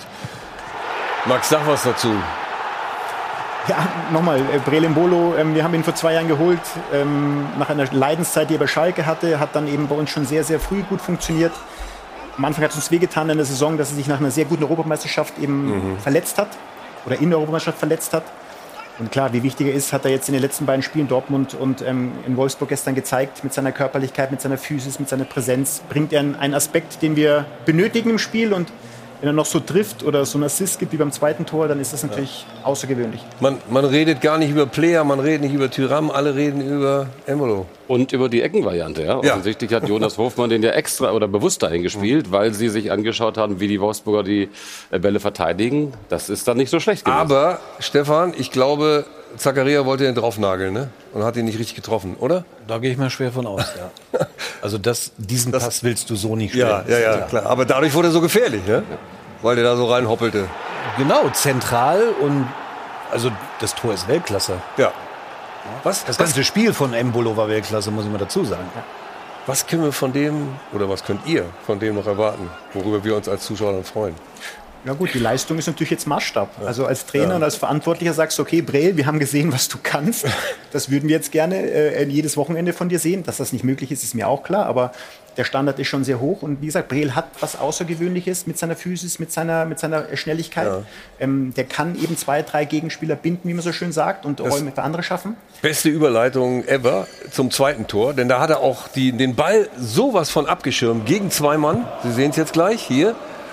Ja, und das ist halt für einen Abwehrspieler echt unangenehm, gegen ihn zu spielen, weil du kommst nicht ran. Er ist wie so ein Stehaufmännchen, er wehrt sich. Und dann kann er halt noch ein bisschen kicken dabei. Das macht es halt dann schon, schon besonders. Also der Pass zu, zu Hofmann. Ja, nicht nur der Pass. Ich finde schon, wie er den Ball da an der Außenlinie behauptet, ja. gegen zwei, Ja, sich da durchsetzt. Das ist eigentlich entscheidend. Aber dann den Blick auch noch zu haben. Den Blick zu haben, war- das Feld war offen, Mhm. aber den Ball musst du auch erstmal spielen, muss ich auch dazu sagen. Und dann macht Hofmann das auch richtig gut. Ja, gibt dem Ball einen kleinen Touch. Mit der Fußspitze so ein genau, bisschen Tick. genau. Und ja, das war ein Doppelschlag, wo Wolfsburg erstmal zurückkommen musste. Das hat ihm wehgetan. Da sieht man den kleinen Kontakt. Ja, das war herausragend rausgespielt, also wirklich. Da war wahrscheinlich die Mannschaft dann doch ein bisschen zu sehr euphorisiert, denn äh, Wolfsburg kam zurück. Mhm. Ja, es war dann äh, eine Phase, wo es, wo es ein bisschen unruhiger war, wo wir Mhm. eigentlich Fehler gemacht, nicht eigentlich, wo wir Fehler gemacht haben im Spielaufbau, wo wir leichtsinnig den Ball verloren das. haben, ähm, wo wir dann eben den Ball nicht mehr so behauptet haben. Ja, das ist dann etwas unruhig gewesen. Der Stindl haut ihn auch einfach so quer. Ne? Ja, genau. Und dann hat Wolfsburg uns eben schon auch bespielt. Und dass sie Qualität haben, äh, ist, ist auch unbestritten. Und ähm, ja, und dann kommt aber trotzdem dieses Billardtor. Und in der Mhm. Bundesliga ist es eben so, dann steht es 2-1. Kommt Ja. Genau, kommt jetzt. Und dann steht es 2-1 und dann hast du natürlich schon wieder den Heimvorteil, Zuschauer sind wieder da und dann ist es wieder ein anderes Spiel. Aber die Mannschaft, muss ich sagen, hat sich dann wieder reingearbeitet in dieses Spiel, hat sich dann auch Ja. gewehrt gegen diese Widerstände. Wir hatten ja vorher schon die Möglichkeiten, mit der zweiten Halbzeit eben das dritte zu machen, haben wir nicht getan, wir haben es dann sehr spät gemacht. Mhm. Also ich sage, in Summe ist der Sieg auch verdient. Na, das gibt es, glaube ich, keinen Zweifel. Ne? Nee, kein Zweifel, Also- aber es sind natürlich auch die Spiele, die Gladbach äh, braucht. Äh, Wolfsburg hat international gespielt. Das hat Gladbach eben dieses Jahr nicht. Und das kann ein entscheidender Vorteil werden auf Strecke, glaube ich. Sie hätt, ihr hättet ja auch noch einen Elfmeter kriegen können in der 31. Minute. Hatten einen noch, ne? Das haben wir gar nicht, das haben wir gar nicht so. so. wahrgenommen. Der Ähm, andere, der andere war äh, unstrittig. Aber der hier. Also der, unser Co-Trainer. Ja? Entschuldigung. Nein, nein, lass. Nee, nee, Nein, nein, ich, nein, bin zu, ich bin zu subjektiv, Stefan, du bist Nein, objektiv. Nein, nein, nein, nein. Sag mal. Ich habe es selber im Spiel gar nicht so wahrgenommen. Unser Co-Trainer hat relativ schnell Armin Reutershahn gesagt, ähm, dass es ein Elfmeter Ja. ist. Er trifft den Ball nicht. Ist es auch, ist es auch, der Kontakt ist klar unten. Ja, Also ein Ball spielt er nicht, okay. Wenn ich das gewusst hätte, dann wäre ich wieder eskaliert an Es der gab Auslegung. erstens keine Proteste, das hat, hat alle gewundert. Und zum, und zum anderen äh, auch auf dem Feld nicht. Und das, dadurch hat natürlich der Schiedsrichter und auch in Köln keiner gesagt, also gucken wir uns das nochmal an. Aber das ist ja, also ich bin davon ausgegangen, dass es geprüft wird, weil ich glaube diesem VAR, deswegen brauchen wir gar nicht gro großartig protestieren, wurde uns auch gesagt, es wird kontrolliert. Wenn Aber ich dann aber war es eine Fehlentscheidung, aber Wenn ich ne? das jetzt sehe, dann muss ich sagen, okay, dann hat einer schon beide Augen zugedrückt. Hat er den Ball denn wirklich nicht berührt? Wenn er wir nicht können's berührt noch mal- wir wenn er nicht noch mal berührt hat, ist auch noch Aber ich schätze mal, dass Na, sie irgendeinen Kontakt erkannt haben und ihn deswegen nicht gegeben. Ja. Sonst musst du ihn ja geben. Ja. An Embolo. Ja, aber vielleicht berührte ihn ganz leicht. Das sind auch Situationen, die aus meiner Sicht, ich weiß es nicht, ist schwer zu sehen aus der Perspektive. Es gibt, es, ich habe einige viel Also krassere der Ball, Situationen. Vielleicht der Ball wird von, von Embolo berührt. Genau, normal in so einer Szene darf er gar nicht aktiv zum Ball gehen, sondern muss den Ball nur blocken. Er macht vieles richtig, aber er darf nicht in die Bewegung reingehen. Das ist der Fehler. War ein Kontakt, war Elfmeter, so nächste Frage. Ja, er, ist, er ist im Prinzip zu spät. Ja? Was, was hast du gesagt? Ja, ja, nächste, nächste Frage. Ist abgehakt. So, ja, okay, er war nicht zu spät. Er muss ja nur, er, wenn er reinrutscht, muss er nur blocken. Klar. Dann passiert nichts. Also aus dem Winkel schießt Embolo, glaube ich, kein Tor, weil er viel An dem zu Tag spitz schon. war. An dem Tag vielleicht schon. Ja, an dem Tag vielleicht. Aber er war wieder beteiligt an so einer Szene. Ja. Wir gucken uns den, äh, den gegebenen Elber dann mal an. Und die Folgen vor allen Dingen. Äh, hier zunächst die Entstehung. Das ist eben genau dieser, dieser Klassiker, wenn, du Brel, wenn Brel im Laufen ist, Kriegst wenn er den Körper dazwischen bekommt, Ja. hast du keine Chance. Und klar, er macht dann das Tackling dankbar, ähm, aber es war ja auch ein Foul, also berechtigter Elfmeter, ohne Frage. Lacroix kriegt äh, dann äh, gelb-rot. Und Lars Stindl, wird der noch mal einen Elfmeter schießen in dieser Saison? Drei von vier verschossen. Ja, sagen wir mal so, die Elfmeter-Bilanz von Lars in den letzten Wochen war jetzt nicht so berauschend, aber ähm, er ist trotzdem ein Kapitän, der vorne angeht, der sich auch nach dem Spiel bei der Mannschaft bedankt hat dafür, dass sie ähm, weiter Gas gegeben haben und das dritte gemacht zu haben. Ähm, er hätte ihn gerne reingemacht, hat Wer, nicht getan. wer, wer könnte statt ihm schießen? Leider äh, Rami Benzibaini, der verletzt na, ist, der ist ist der verletzt. klassische Elfmeterschütze. Jonas Hoffmann hat schon geschossen. Player, also wir haben schon ein paar Schützen, davon sind einige auf der Bank und verletzt gerade. Ja. Ähm, also wir haben schon Schützen. Aber es, es, wär, es hätte verdammt gut getan, das 3-1 zu dem Zeitpunkt, das, für meine Nerven auch. Das, das stimmt. Für- Das, die Nerven waren dann noch mal heftig angespannt. Und vor allen Dingen auch bei den Wolfsburgern, als es dann eine vermeintliche Hinausstellung gab gegen Roussillon. Aber dann hat sich das ja doch wieder erklärt. Da hat der V- VAR gut gearbeitet, Stefan, oder? Da hat er gut gearbeitet, war in der realen schwer zu erkennen. Der Schiedsrichter war sich allerdings sehr, sehr sicher. Mhm. Äh, zieht direkt rot, wird dann aber rübergeschickt, um das zu kontrollieren und sieht dann, dass sehr wohl vor, vorher ein minimaler Kontakt war und die Entscheidung dann zurücknimmt. Ich Mhm. weiß nicht, wie habt ihr das erkannt da auf der, oder gesehen auf der Bank? Für mich war es im ersten, im ersten Schritt sofort rote Karte und Notbremse. Also wir haben im Spiel das gar nicht so wahrgenommen. Ähm, Schmatti hat mir nachher gesagt, von oben, er hat direkt gesehen, dass, der, dass Roussillon den Ball berührt. Oh, oh, hat aber gute Augen. Ja, ja, aber gut, Schmatti ist auch einer der Besten. Also der, kann, der sieht schon was. Aber den Kontakt, also es ist dann auch mal, es ist ja wirklich kein klares Ballspielen. Es ist ja, der touchiert den Ball nur und deswegen, weil Breel würde ja, wenn er nicht getackelt hätte, selbst mit dem Touchieren des Balls, allein aufs Tor Max, zu laufen. das meinte ich vorhin. Und da habe ich äh, viele krasse Szenen mit Schiedsrichtern besprochen, auch im Strafraum, wo jemand ins Tackling geht, wie du sagst, völlig unnötig, minimal den Ball spielt, den Spieler abräumt und dann ist die richtige Entscheidung, nicht Elfmeter zu geben. Und das ist mir ein Rätsel. Und da bin ich auch eher da. Was soll man machen? Der stoppt den Spieler, der geht alleine aufs Tor zu. Ob er den Ball jetzt minimal berührt oder nicht, ist eigentlich egal. Normal müsste das so oder so rot sein. Aber die Nein, Regel sagt, nein, dass wenn das er- okay ist so. Nein, nein, also wenn, er, wenn er den Ball berührt, er Ja. geht in den Zweikampf rein und berührt den Ball. Er berührt den minimal, aber er Ja, ja, aber verhindert ist es- ganz klar eine Torchance. Ja? Also weil, er, weil er in Kauf nimmt, dass er den Spieler abräumt. Er räumt ja den Spieler ab. Und weil er den Spieler abräumt, ist es für mich ein Foul. Ja, aber er spielt ja vorher den Ball. Aber, Und, aber und darum geht's ja. Ja, aber, das, darum- das ist darum ja geht genau es das, was ich Die Frage meine. ist halt schon mal, wie er den Ball spielt. Der Ball geht Zentimeter, also der Ball verändert gar nichts. Aber und wenn er Jonas weiterläuft, also wenn er nicht weggetackelt wird, läuft er trotzdem allein auf den Torwart zu. Also das muss man schon, darf man nicht ganz außer Acht lassen. Da bin ich. Ja. Was, ja? Sag's. Nein, ich finde, ich finde die Entscheidung, hier da rauszugehen, sich das nochmal anzuschauen und zu sagen, und da zeigt er ja minimale Berührung zum Ball. Stefan, du hast ja recht. Laut Regel ist das ja richtig entschieden. Nur ich weiß nicht, ob die Regel die richtige ist. Das ist ja die Anmerkung. Weil da gibt es andere Szenen auch im Strafraum, wo minimales Berühren reicht, aber der, der Mannschaft eine klare Torchance genommen wird, weil der Spieler blank vorm Tor steht. Dann spielt der Abwehrspieler minimal den Ball, räumt den Spieler ab. Ja, Ball gespielt, weiter geht's. Naja, aber, aber, aber eine klare Torchance war es ja nicht, weil die ja im Laufduell auf einer Höhe sind. Der ist durch sonst. aber das in der Konsequenz heißt ja, dass ich gar nicht mehr tackeln kann. Roussillon, ne, naja, Wenn ich, wenn, ich dann, naja, wenn ich dann Risiko aber- eingehe, dass ich der, der Letzte bin, der tackelt und dann... Äh, Muss klar den Ball spielen. Aber es- Ganz klar den Ball. Ja. Für mich halt, also die Diskussion, ohne dass jetzt jemand langweilen würde, aber der Ball wird halt so, schau mal, wenn Jonas nicht umgehauen wird, Ja. Läuft er einfach weiter und geht mit dem Ball alleine auf den Torwart zu. Roussillon grätscht und sagt, okay, ich räume alles ab und will den Ball nur touchieren. Mhm. So, das ist, das ist der Grundsatz. Wenn er den Ball klar nach links wegtackelt, dann sage ich überhaupt genau, nichts. genau. Es ist auch Weil das ein regelkonform. minimaler Kontakt war. Genau, genau, Deswegen. genau. Der genau. bei 11 ändert nicht die Richtung und nicht die Geschwindigkeit. Exakt, Genau. exakt. Dann Auf den Punkt gebracht. Dann, Ja. gucken wir uns trotzdem, dann gucken wir uns nochmal das Schalt dich doch 3 zu eher ein. 1 trotzdem an. Ja? Auch wenn du es jetzt schon auf den Punkt gebracht hast, aber das 3-1, weil es so schön war. Die drei Kontakte, im Prinzip waren es ja bei den Spielern nur zwei, nämlich äh, Jan Sommer und der Joe, der Joe Skelly. Wie habt ihr den denn eigentlich ausgegraben? Das heißt, ausgegraben, der ist 18, der ist natürlich noch nicht eingegraben gewesen, aber Naja, Gott sei Dank nicht. Gott Du sei weißt, Dank wie Nein, meine. aber großartige, großartige Arbeit wieder von, von Steffen Korell und Mario Vossen, die bei uns für das Scouting verantwortlich sind, die eben da äh, weltweit unterwegs sind. Wir schauen uns viele Jugendländerspiele an, haben ihn dann eben da, da gesehen. Ähm, Mhm. Ja. Er hat bei New York City gespielt. Ähm, in der Jugend ähm, und wir haben eine Fantasie mit ihm entwickelt, ähm, gerade auf der Rechtsverteidigerposition, Mhm. eigentlich typische deutsche Positionen, Außenverteidiger, Innenverteidiger gibt's deutsche Talente nicht mehr so viele. Deswegen schaut man international. Und ähm, ja, und wir haben uns dann entschieden, den Jungen zu holen. Ähm, natürlich äh, mussten wir warten, bis er 18 ist. Er ist dann am 31.12.2020 18 geworden.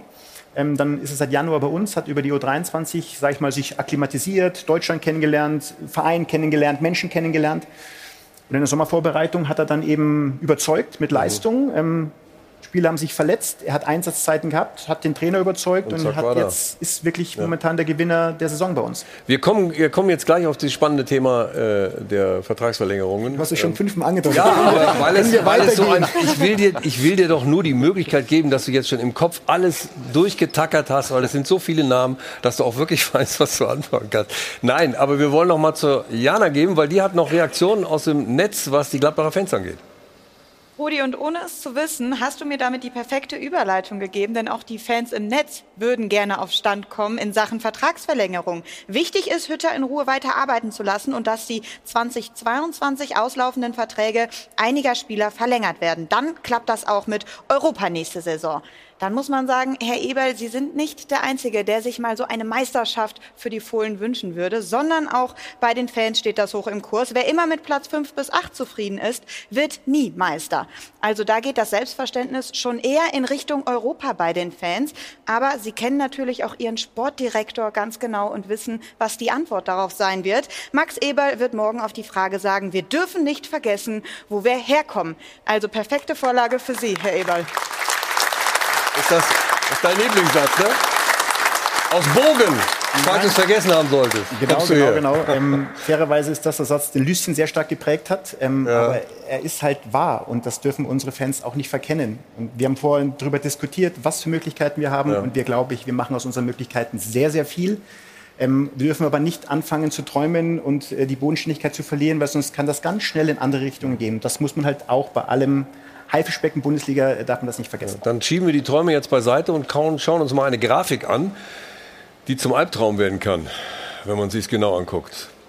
Links sehen wir die Verträge, die 22 auslaufen und rechts neun Mann 2023. Ich will jetzt den Gladbachern keine Angst machen und sagen, ihr habt demnächst keine, äh, kein Kader mehr, keine Mannschaft mehr. Nein, dafür habt ihr diesen Mann da, nämlich euren Sportdirektor. Aber fangen wir mal mit Zakaria an.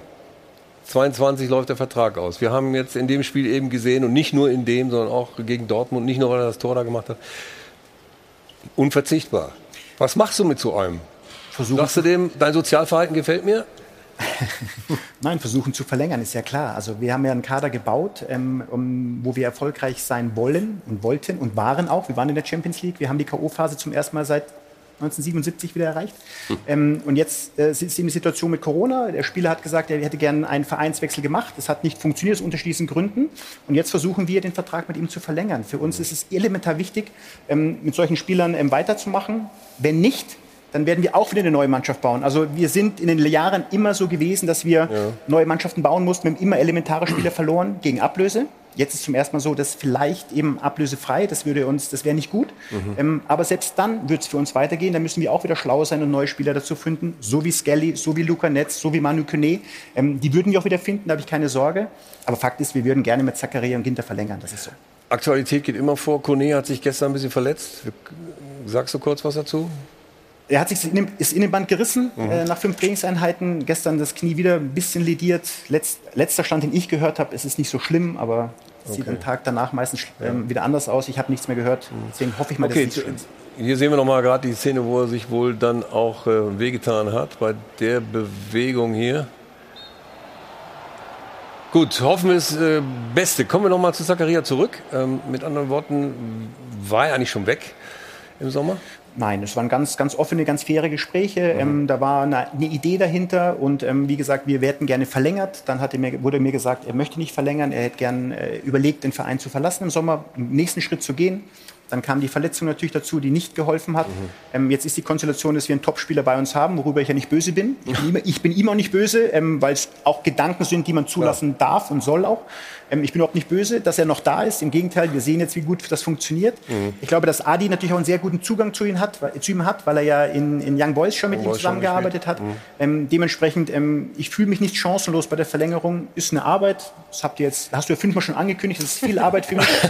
Aber der stelle ich Ist mich ja ein auch Stück- Arbeit. Ja. Aber der, der stelle ich mich auch ein Stück weit. Ja. Be bevor wir zur, zur nächsten Figur kommen, aber was bietest du denn den, den Jungs dann? Außer vielleicht wenn es denn sein muss und Herr Schippers zugestimmt hat, der für die Finanzen zuständig ist, ein bisschen mehr Geld. Ja, was heißt, was biete ich? Ähm, man kann ja auch, also natürlich, es gibt größere Vereine, es gibt Vereine, wo du vielleicht noch mal einen Touch mehr Geld verdienen kannst als, als eine Bundesliga. Ähm, aber ich glaube, gerade in der Corona-Zeit hat die Bundesliga gezeigt, wie solide ähm, die meisten Vereine sind, wie gut sie durch die Krisen kommen. Ich glaube, Länder wie Frankreich, Spanien, Italien brauchst du als Topspieler heute nicht unbedingt hinzugehen, weil kriegst du dein Geld auch jeden Monat, das weißt du nicht. Premier League ist dann etwas die Ausnahme. Ähm, und was wir dem Jungen natürlich bieten können, ist gerade nach dem Schritt, den er jetzt eineinhalb Jahre nicht machen konnte, wieder die nächsten Schritte zu gehen. Bei einem ambitionierten Verein, bei einem Trainer, der sehr auf ihn, der sehr auf ihn steht, ähm, natürlich ihn wieder in diese Form zu bringen, wo er hin möchte, mit, mit ihm zusammen Europa zu erreichen. Ähm, und wie gesagt, du kannst woanders hingehen, Ja. dann die Nummer 25 im Kader sein, oder du kannst bei einem Verein bleiben und du bist einer der Top-Spieler und bist dafür verantwortlich, nach Europa zu kommen. Deshalb zum nächsten, Matthias Ginter. Der Verein ist, eine ist in einer speziellen Lage, hat er gesagt, was Kalkulation und Planung betreffen. Was meint er denn damit genau? Meint er nur Corona? Oder? Nein, dass ich, dass ich, äh, das habe ich ja auch gesagt äh, öffentlich, ähm, dass wir in, nicht in der Lage waren, Matthias Ginter im deutschen Nationalspiel ein adäquates Angebot zu unterbreiten. Er hat recht, wir haben ihm gar keins unterbreitet, weil ich eben mich nicht geschämt und geniert, aber es wäre nicht adäquat gewesen, weil Ja. wir einfach die finanziellen Mittel nicht hatten zu dem Zeitpunkt. Jetzt läuft die Saison, jetzt kommen wieder Zuschauer ins Stadion, schneller als gedacht, kommen, sind wir bei 46.000 wieder. Es ist eine andere Kalkulation, die wir machen können. Also man muss schon spitz auf Knopf rechnen, wenn man keinen externen Geldgeber hat, dann kannst du das Geld halt nur einmal ausgeben, was du eingenommen hast. Mhm. Jetzt kommt wieder mehr Geld rein. Und jetzt werden wir versuchen, das Geld eben auch sinnvoll ähm, und passend für die Spieler zu, zu Aber investieren. ist denn jedes Mal bei den Spielern, wir können uns die Liste nochmal angucken, vielleicht, äh, Stefan, würde ich von dir auch gerne mal wissen, wenn du verhandelt hast, frisch und neu, auch in Gladbach, hast du dann immer gesagt, also wenn ich nicht mehr Geld bekomme, dann gehe ich auf jeden Fall weg? Also ging es immer um noch mehr? Auch bei den Spielern dann? Also hat man als Sportdirektor nur mal die Möglichkeit, ich, Geld muss ich was drauflegen und wenn dann dein Sozialverhalten stimmt, dann geht's. Nein, ernsthaft. Also gibt es nicht irgendwann mal eine Grenze, wo der Spieler sagt, ich, Ich glaube grundsätzlich brauche kein Geld mehr. Also ist nicht es für mehr. die Spieler wie Ginter oder auch Zakaria oder auch Patrick Herrmann wichtig, dass sie dem Verein ja auch etwas zu verdanken haben. Ja. Ja, also man kann ja dann auch zurückgeben. Jetzt wird der eine sagen, oh, in der heutigen Zeit oder es geht sowieso nur ums Geld. Natürlich ist das Geld nicht unwichtig, aber das ist, ist eine schwierige Situation. Nicht nur für Max in den Verhandlungen mit Sicherheit, mit den Spielern, aber auch für die Spieler selber. Ja? Mhm. Wir, wir kennen diesen nächsten Schritt. Ich will einen nächsten Schritt. Du hast natürlich recht. Du kannst denn auch der 25. sein in irgendeinem Kader. Ja, richtig. Aber bei, bei Zakaria und bei Ginter sehe ich schon eine herausragende Qualität. Mhm. Ähm, wo die Reise vielleicht woanders hingehen wird. Aber trotzdem nochmal, man darf nicht vergessen, dass die beiden ja auch ein unglaubliches Vertrauen spüren. Ja. vom, vom Trainer, vom Umfeld. Ähm, die werden geliebt vom Publikum. All das sind so Kleinigkeiten, die sie vielleicht nicht vergessen sollten, wenn sie mit dem Max nochmal am Tisch sitzen. Stefan, darf ich einen Satz sagen und ich zahle gern dafür? Dankbarkeit gibt es im Fußball nicht. Oh ja, danke. Ich danke. Aber das glaube ich was heißt, Ich dass- erzähle dir eine Geschichte jetzt.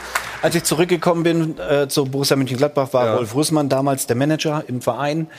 Und äh, ich habe vorher mit Willy Lemke äh, verhandelt. Das hat nicht so funktioniert. Rolf Rüssmann hat sich eingeschaltet, äh, kam mit, mit dem Flugzeug nach Florenz, hat mich eingepackt, ohne dass ich irgendetwas unterschrieben habe oder sonst irgendetwas. Am nächsten Tag war ich bei der sportärztlichen äh, Untersuchung, habe nach wie vor keinen äh, Vertrag unterschrieben. Ich habe ihn einfach vertraut. Der hat dich quasi entführt aus Florenz. Ne, ja, wenn, wenn du es jetzt so, ja, schon. Aber ich habe das sehr wohl als Dankbarkeit gesehen, den Vertrag dann bei Gladbach zu unterschreiben, aus einem ganz einfachen Grund, weil ich dankbar war, dass sie mir die Möglichkeit haben, gegeben haben, äh, Bundesliga-Spieler äh, Spieler zu werden. 1987, wo ich den Vertrag unterschrieben habe. Das war meine Dankbarkeit. Also wenn du sagst Dankbarkeit, ich verstehe, was du meinst. Aber das war meine Dankbarkeit, wo ich dann dem Verein vielleicht auch etwas zurückgegeben habe. Obwohl ich glaube es auch nicht. Aber Zeichnet jetzt dich, ist darf ich nur ganz kurz, zeichnet bitte. dich total aus und ich glaube auch, es gibt Spieler, wo das so ist. Ich meine nur, entscheidend wird immer die Perspektive sein und natürlich auch das Mhm. Geld. Also wenn David Alaba zu Real Madrid wechselt und wir fragen ihn, hat das Geld den Ausschlag gegeben? Nein. Nee, aber er hat trotzdem in die Scheiße gegriffen. Nee, Das jeder kann sich seinen. Teil denken, was die, was die ehrliche Antwort gewesen Aber ich glaube wäre. übrigens, Rudi, dass ähm, Matthias Aber ich glaube, ich glaube, nee, da muss ich noch mal ganz kurz einhaken, sonst verliere ich mich. Ein Kimmich hat jetzt einen Vertrag unterschrieben bei Bayern München. Ich glaube, dass er auch sehr dankbar ist, dort Fußball spielen zu können und gibt etwas zurück. ein Goretzka ist, glaube ich, dem FC Bayern auch sehr dankbar, dass sie ihn geholt haben, unterstützt haben, vertraut haben. Jetzt gibt er das zurück. Also Dankbarkeit finde ich auch in der heutigen Zeit gibt das sehr wohl. es sind Ausnahmen, aber die gibt es. So, jetzt Ich traue das, ich, ich, Matthias, ja.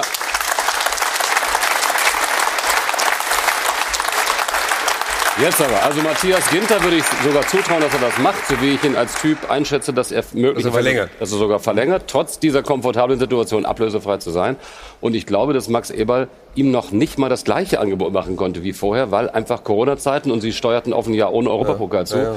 Das wäre fast fahrlässig gewesen. Wahrscheinlich steht Gladbach da, wo sie stehen, weil er solche Entscheidungen dann so trifft. Und bei Aber- Zakaria wird es wahrscheinlich extrem schwer. Aber Aber spannend ist doch, wenn man sich vorstellt, es gibt ja immer wieder die Gerüchte, dass äh, Hofmann und Ginter bei den Bayern äh, vielleicht auch andocken könnten.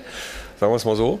Ähm, ich stelle mir jetzt mal vor, äh, ich bin Max Eberl und ich sage den Zweien, pass auf, wenn ihr beide hier bleibt und die anderen, Zakaria und Embolo, die überreden wir auch, dann werden wir deutscher Meister, dann müsst ihr gar nicht zum Bayern gehen. Glauben die das?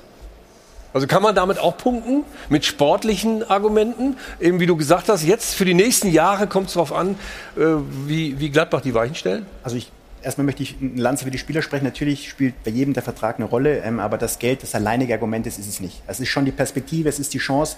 Ich rede bei Matthias Ginter, der ist 27, ähm, steuert vielleicht auf die, ein Stück weit auf das Ende seiner Karriere zu, irgendwann mit dem Vertrag, den er dann unterschreiben wird. Dennis Zakaria ist 24, also der ist gerade mittendrin. Und natürlich macht man sich Gedanken, wo können Schritte in seiner Karriere sein mit einem noch größeren Verein als Borussia Mönchengladbach. Ähm, und dann verstehe ich auch das, was du sagst mit der Dankbarkeit. Ähm, wenn ich bei Bayern München bin, der größere Verein, den gibt es eigentlich nicht mehr. Und ob ich dann noch äh, 17, Ja, ja. 18, 20, 22 Millionen Euro verdiene, Entschuldigung, das merken die Spieler dann gar nicht mehr.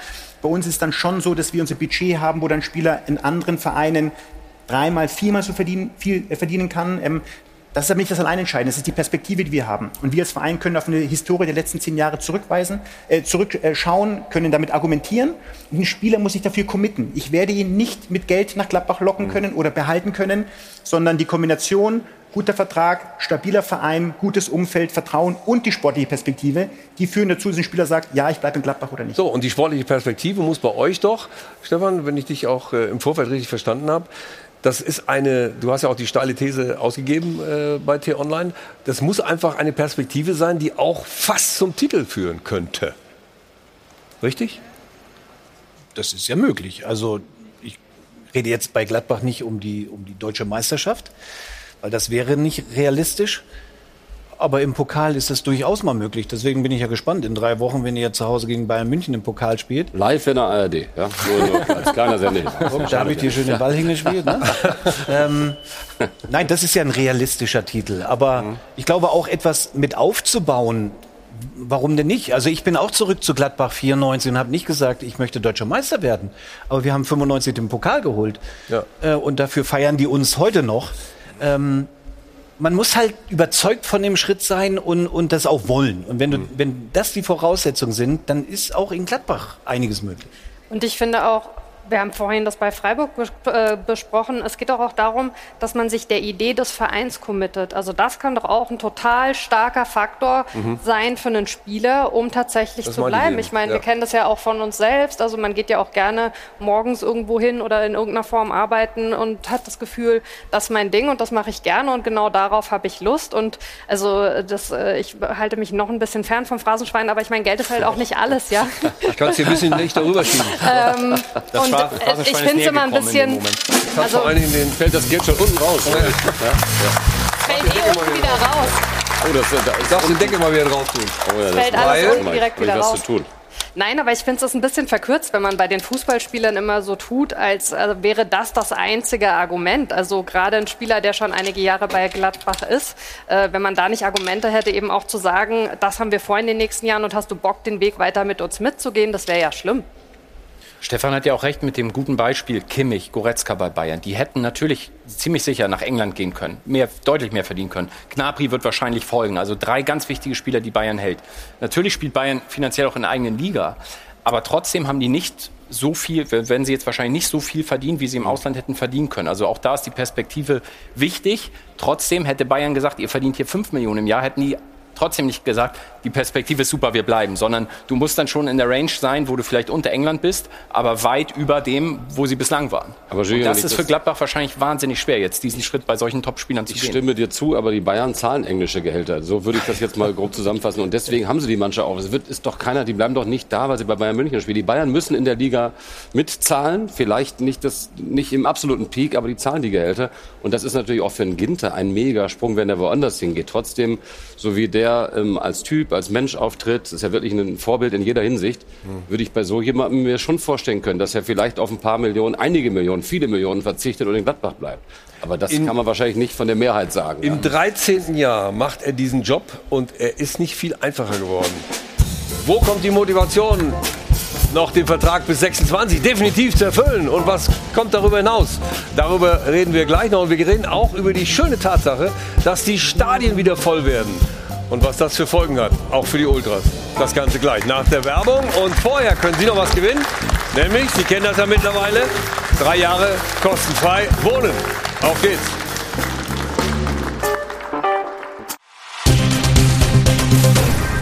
Werbung Anfang. Werbung Ende. Zurück im äh, Hilton Airport Hotel in München mit Hajo von Adel und Ben zurück im Stahlwerk Doppelpass, liebe Zuschauer. Und äh, Wir haben jetzt äh, Jana, die uns was ganz Besonderes präsentieren wird. Nämlich die Frage der Woche. Führt Hütter die Gladbacher wieder zurück nach Europa? Das war unsere Frage der Woche. Hütter hatte auch in Frankfurt Schwierigkeiten und ist danach mega durchgestartet. So wird es jetzt auch in Gladbach sein. Das stimmt. Auch da standen damals nur vier Punkte nach fünf Spieltagen. Am Ende stand dann Platz sieben in der Tabelle. Alisa sagt zudem, Gladbach hat zwei starke Siege geholt, aber man darf nicht vergessen, dass es in diesem Jahr auch starke Teams aus Mainz und Freiburg gibt, die man vor der Saison vielleicht nicht unbedingt auf dem Zettel hatte. Der Kampf um Europa wird dieses Jahr sehr schwer. So viel also aus dem Netz und jetzt noch Ihre Fragen zu Hause am Dopafon.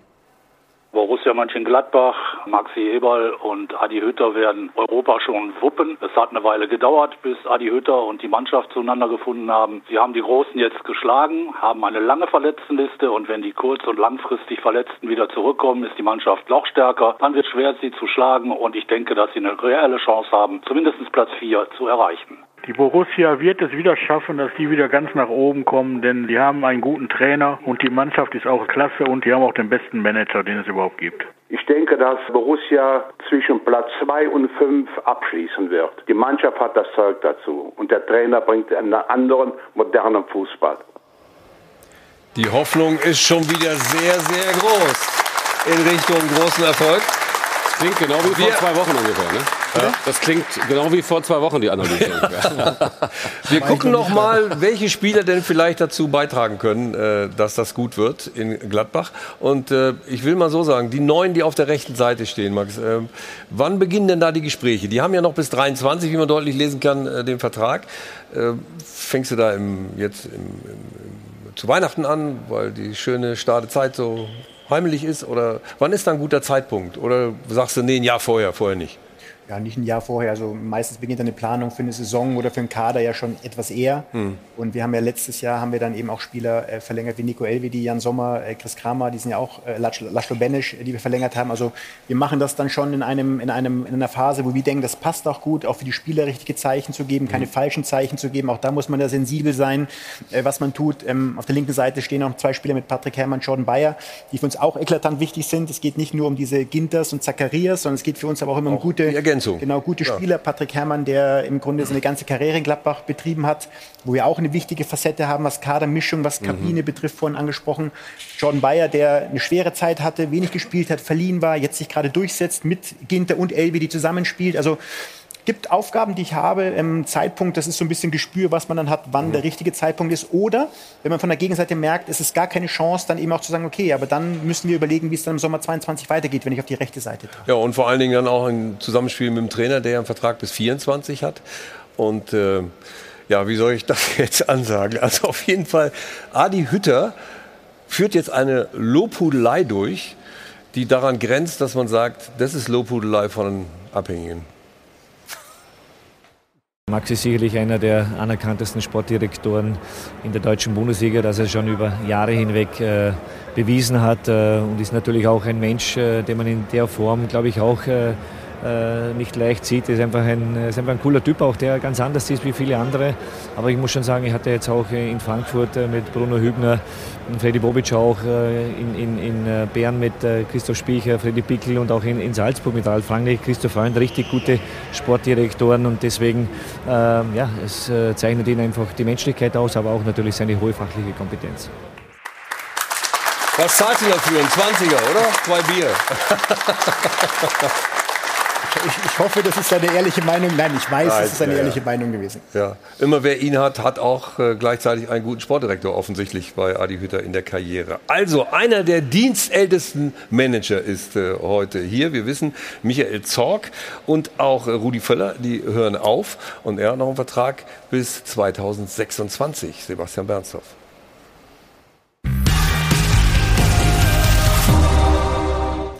Max Eberl gehört längst zum Inventar der Bundesliga. Früher als Spieler ein solider Profi, ohne besondere Ausreißer. Ja, ich war dafür da, die, die Drecksarbeit zu machen, auch eine Linie rauf und runter, dem Berti Vogt ein bisschen nachzuahmen.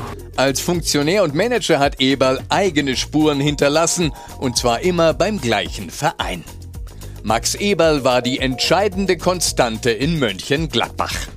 Trainer kamen und gingen, Eberl blieb. Seinen Wunsch nach Kontinuität auf der Cheftrainerposition kann er eigentlich nur mit Lucien Favre umsetzen. Mit Hacking wäre es zwar möglich gewesen, doch da wollte Eberl nicht. Eberl wollte lieber mit Rose eine Ära prägen. Doch Rose hatte vor allem die eigene Karriereplanung im Kopf, nicht die von Mönchengladbach. Und Eberl muss feststellen, dass Rose bei der Borussia etwas gefehlt hat. Und das kann man vielleicht Identifikation nennen. Daran fehlt es Eberl nicht. Im Gegenteil, als Bayern München ihm den roten Teppich ausrollen will, verlängert er langfristig am Niederrhein. 22 Jahre ist er schon da, vielleicht sind es bald 27. Eberl könnte der Uli Hoeneß von Mönchengladbach werden. Doch Eberl erlebt am eigenen Leib, wie kräftezehrend der Job sein kann. Stress, Überlastung, Ärger, chronischer Druck, die üblichen Begleiterscheinungen. Eberl reagiert und nimmt im letzten Januar eine Auszeit, mitten in der Transferperiode, die allerdings Corona-bedingt mehr oder weniger ausfällt. Als Eberl zurückkehrt, muss er den Abgang des Trainers und die damit verbundene schlechte Rückrunde moderieren. Und der nächste Stress ist vorprogrammiert. Schwierige Vertragsgespräche mit einem halben Dutzend Leistungsträgern. Irgendwas ist einfach immer. Eberls Job frisst chronisch Energie. Wir fragen, wie lange kann man diese Ochsentour durchhalten? Herr Eberl. Ja, also du wirst auf jeden Fall nicht vertragsbrüchig. Also bis 26 sind wir schon mal. Aber kannst du dir darüber hinaus auch weitere Motivationen vorstellen? Ja, Motivation ist es nicht. Aber ich sage Mhm. mal, der Bericht ist wirklich sehr, sehr, sehr, sehr treffend, Mhm. muss ich sagen. Und, ähm, Immer was ist, irgendwas ist immer, ne? Das, äh, Es ist so, es ist so, irgendwas ist immer und ähm, Druck ist da von außen, aber auch Ambition, Druck, Ja. den man selber hat, weil man eben was erreichen möchte, weil man den bestmöglichen Job machen möchte, dann möchte man, muss man hier wieder moderieren zwischen Erwartungshaltung und trotzdem eigenen Anspruch. Ich, man muss immer irgendwie ein Stück weit gerecht werden. Und die letzten, die letzten Monate, das war schon sehr, sehr kräftezehrend, ja, das habe ich gemerkt. Deswegen habe ich im Januar auch mich bewusst rausgezogen. Ich habe es gerade schon intern gesagt. Vier Wochen waren angedacht, nach zwei Wochen war der Fall Brelimbolo, meine Auszeit war vorbei, ich war dann zwei Wochen wieder da und dann war Marco Rose. Also ihr könnt euch denken, dass ja, und dann diese, hast du ja nebenbei diese, auch noch Kone äh, in deiner Auszeit äh, dass diese verpflichtet. vier Wochen Also- dann im Grunde zwei Wochen waren. Das waren allerdings Ja. die schönsten zwei Wochen, weil wir haben jedes Spiel gewonnen, als ich nicht da war. und ich war äh, in einem schönen Ort äh, in den Bergen gewesen. Ähm, und das war eine, war eine super Zeit. Und es ist so, dass dieser Job wirklich kräfteraubend ist, kräftezehrend ist. Ich habe jetzt das große Glück, Glück, dass ich jetzt noch nie entlassen wurde. Dementsprechend bin ich jetzt 27 Jahre toujours in dieser Mühle drin und ähm, man merkt schon an dem einen oder anderen Tag mehr, Ja. dass es auch belastet und drückt. Ist denn, diese, ist denn der Job leichter geworden, das Sportdirektor-Dasein, äh, durch die Pandemie oder schwerer? Ja gut, die Pandemie ist, glaube ich, für alle, also nicht nur... Ich meine jetzt auch in der Argumentation, dass man sagt, hey komm, wir haben eben nicht so viel Geld in der Kasse, jetzt kannst du auch nicht mehr fordern. Also vielleicht ist es ja bei den ganzen Verhandlungen ein bisschen einfacher geworden. Also ich wusste ja, auf was ich mich in Gladbach einlasse, als Mhm. ich zum ersten Mal unterschrieben habe. Da war es eine große Chance für mich.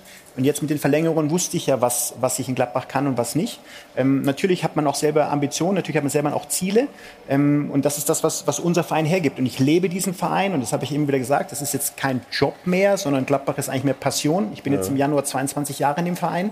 Ähm, und dann, ist dann, dann nimmt man das noch viel mehr mit Mhm. als nur einen Job. Beim Ja. Job geht man nach Hause, schließt ab und sagt, das war's dann. Klar. Ähm, das ist da ein bisschen anders. Und das ist bei mir eben so ein Gefühl, ich bin einer, der seinen Job macht.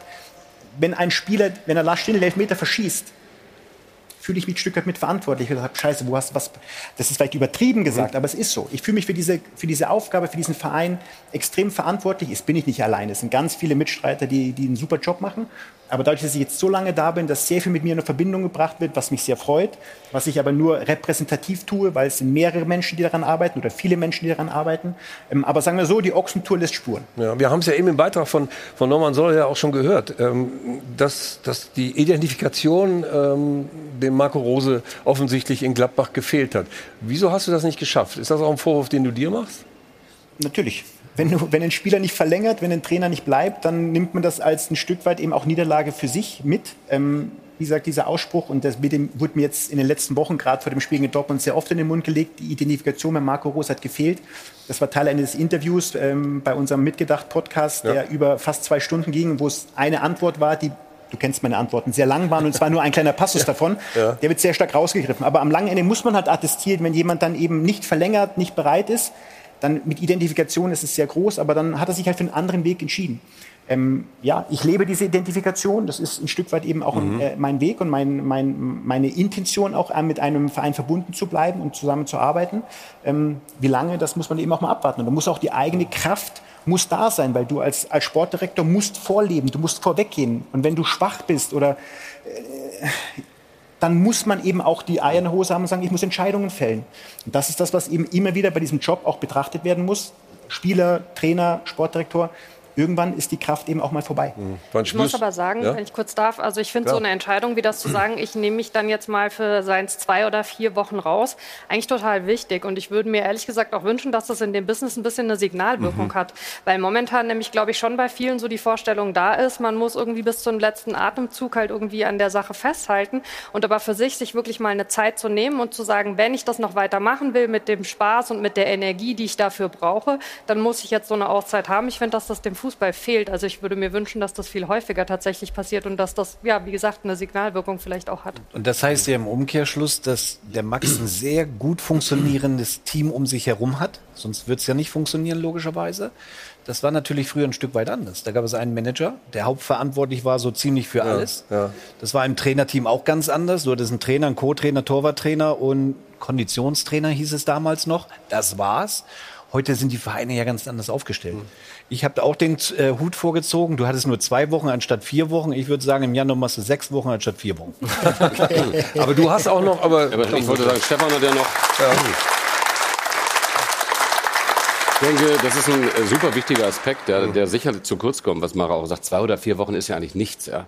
Für diese Belastung in den Jahren. Du Und hast dich Stefan gerade hat daran ja gewöhnt, raus zu sein, ne? Ja, so, er hat ja unter Ott- Ottmar Hitzfeld äh, trainiert, viele Jahre. Und wenn man das von Ottmar hinterher liest, mit dem wir ja auch noch viel zu tun hatten, wie der auch gelitten hat, auch körperlich gelitten hat in seiner Dortmunder Zeit, aber auch in der Münchner Zeit, wie er sich den Druck zu Herzen genommen hat. Immer von mir wird erwartet, ich muss liefern, wir müssen immer gewinnen, gewinnen. Und wie er daran ja wirklich auch ähm, fast verzweifelt ist, oder wie ihn das körperlich gestresst Ja, hat, ja. merkt man, wenn ich jetzt Tuchel und Guardiola und Klopp gefühlt jeden Tag in irgendeiner PK sehe, wie schaffen die das alle? Wie schaffen die das, diese Mannschaften bei Laune zu halten, dem Druck, Medien, Social Ja. Media, was dazugekommen ist? Ja, ja, klar. Das ist extrem geworden, ist mehr geworden. Und trotzdem, Stefan, glaubst du mit deiner These von T-Online, die wir uns mal angucken, dass er das länger macht? Oder wie ist das zu Genau, verstehen? länger macht. Also das hast du ja vorhin gerade, Ja. also ne, wird den anstehenden Umbruch äh, meistern und noch langfristig spricht er schon für sich, weil er seinen Vertrag verlängert hat bis 26 und damit ist das Thema Bayern München, was ja mal aufkam, denn auch vom Tisch. Sonst hätte er den Vertrag bis 26 nicht unterschrieben. Schade, ne, oder? Ähm, Bitte? Also ich gebe dir völlig recht, aber ich finde es schade, dass das Thema vom Tisch ist. Nee, ich finde es nicht schade, weil ich bin Finde ich schon auch verbunden auch noch zu Gladbach und bin froh, dass er da ist und jetzt sich entschieden hat, bis 26 zu unterschreiben. Und ich, und ich glaube, und, und das, das ist ja dann auch dein Job. Und ich glaube, es ist eine große Herausforderung, den Kader jetzt so aufzustellen und aufzubauen in den nächsten ein oder anderthalb Jahren für die, ich sag mal, nächsten fünf oder sieben Jahre. Und das kann ja, wer wer soll das sonst machen? Also der Max ist im Verein, kennt den in- und auswendig, es gibt keinen anderen. Es wäre nur so spannend gesehen Und- zu gewesen, wie, äh, äh, wie es bei Bayern funktioniert Nein, hätte. Und das möchte ich mir auch nicht ansehen, weil nicht alles Gute soll eben kulminieren bei den Bayern. Es muss auch mal was Gutes woanders bleiben. Okay. Punkt. So schaut's aus, ja? Also, wir kommen zum Thema. Die Zuschauer sind zurück, alle freuen sich und die Bundesliga-Stadien werden langsam richtig voll. Norman Soleda. So schaut's aus wird präsentiert von Hylocare. Tägliche Pflege und Schutz vor trockenen Augen. Ja, ist denn schon wieder Normalität? Auf den ersten Blick sieht es fast so aus wie früher. Stimmung, Gesänge, wenig Abstand, ein atmosphärischer Quantensprung gegenüber der finsteren Geisterspielzeit. 41.000 Zuschauer in Dortmund, Saisonrekord. Aber in diesem Stadion ist das trotzdem erst der halbe Weg zur Normalität. So schaut's aus. Der erste FC Köln lastet sein Stadion übrigens gegen Fürth schon zu rund 80 Prozent aus. Die neue Corona-Schutzverordnung des Landes NRW macht's möglich und die konsequente Anwendung von 2G. Der FC lässt also nur Geimpfte und Genesene ins Stadion. Basta. Heißt in der Konsequenz, du schließt die Nicht-Geimpften aus, damit mehr von den anderen rein dürfen. Medizinisch bestimmt vernünftig, doch viele Fans fordern trotzdem 3G einheitlich in allen Stadien. So schaut's aus. In Schottland und Spanien erlauben die Behörden teilweise schon wieder eine 100% Auslastung. Sind die völlig durchgedreht oder sind wir wieder mal zu vorsichtig? Weder noch. Spanien hat eine knapp 80-prozentige Impfquote, dagegen sind wir Waisenknaben mit unseren kümmerlichen 65%. Wer volle Stadien will, muss auch volle Impfzentren wollen, doch die sind nicht in Sicht. Ich hoffe einfach, dass halt sich noch mehr Leute impfen lassen. Das ist das Maß aller Dinge. Und äh, ich hoffe, dass da die, die Leute, äh, die meinen, sie müssen sich nicht impfen lassen, vielleicht mal in, auf die Intensivstationen schauen in den Krankenhäusern. Das liegt alles an uns, was wir tun. So schaut's aus. Bleibt noch die Frage, was ist eigentlich mit den Ultras? Die hat jetzt nicht jeder vermisst, aber manchmal sind sie ja ganz lustig. Kommen die jetzt alle wieder und wenn ja, wann? Bleiben die weg und wenn ja, warum? Wie stehen die überhaupt zu 2G, 3G, Abstand und Maskenpflicht? Alles nicht sexy, klar, aber brauchen die Clubs nicht trotzdem Unterstützung? Es gibt nämlich Stadien, da dürfen 25.000 rein, es kommen aber nur 18.000. Und das Spitzenspiel in Wolfsburg sahen nur gut 12.000 Zuschauer. Respekt, da kann man schon von einem echten Trauerspiel sprechen. Also, es wäre schön, wenn die organisierten Fans zurückkämen. Ein kleiner Stimmungsboost kann bestimmt nicht schaden, aber es gibt halt auch Standorte, ob mit oder ohne Corona, da ist einfach Hopfen und Malz verloren. So schaut's aus. So schaut's aus wurde präsentiert von Hylocare. Tägliche Pflege und Schutz vor trockenen Augen. Also das Stadionerlebnis kehrt zurück und äh, da freuen wir uns deswegen, dass wir ein Vorstandsmitglied und der, vom Verein Unsere Kurve jetzt begrüßen dürfen in der Schalte, nämlich Thomas Kessen. Hallo Herr Kessen. Hallo, guten Tag. Waren Sie eigentlich im Stadion jetzt am Wochenende? Äh, ich war leider nicht im Stadion, allerdings familiäre Gründe. Oh, das war jetzt nicht so gut zu hören, aber ich glaube, nächste Woche sollte das heißen. Ähm, mit anderen Worten, ähm, dieses Stadionerlebnis ist wieder da. Oder findet da irgendwie jetzt so eine Entfremdung statt, dass man sagt, ach, ich habe mich eigentlich dran gewöhnt, ich muss ja gar nicht mehr ins Stadion gehen, Samstagnachmittag kann man ja auch noch was anderes machen. Ah, ich glaube, Entfremdung ist ja tatsächlich ein ganz guter Punkt, denn schaut auf die äh, Corona-Zeit als Daten. Und das war die Skype-Schalte. Vielen Dank für das Gespräch. Ähm, die Entfremdung werden wir gleich nochmal klären. Dann gehen wir jetzt erst in die Werbung. Was äh, bleibt uns anders übrig? Aber ich will noch einen Hinweis geben, was ganz wichtig ist, nämlich Stefan Effenberg und mein gemeinsames Lieblingsthema. Respekt ist, wenn man abwinkt, äh, haben wir gedacht. Aber seit letzter Woche darf man ja nicht mehr abwinken. Und äh, das fand aber diese Woche auch wieder statt, ohne Konsequenzen. Was bedeutet das? Darüber reden wir auch noch. Und wir reden noch äh, darüber, was die Dortmunder vielleicht mit den Bayern äh, anstellen können. Sind sie jetzt wieder auf der Jagd oder sind sie nicht auf der Jagd? Und sie können vorher noch dem Gewinn hinterherjagen, nämlich beim Gewinnspiel, dass sie dann entsprechend drei Jahre kostenfrei wohnen können, wo immer sie wollen. Also spielen Sie mit und gleich geht's weiter hier.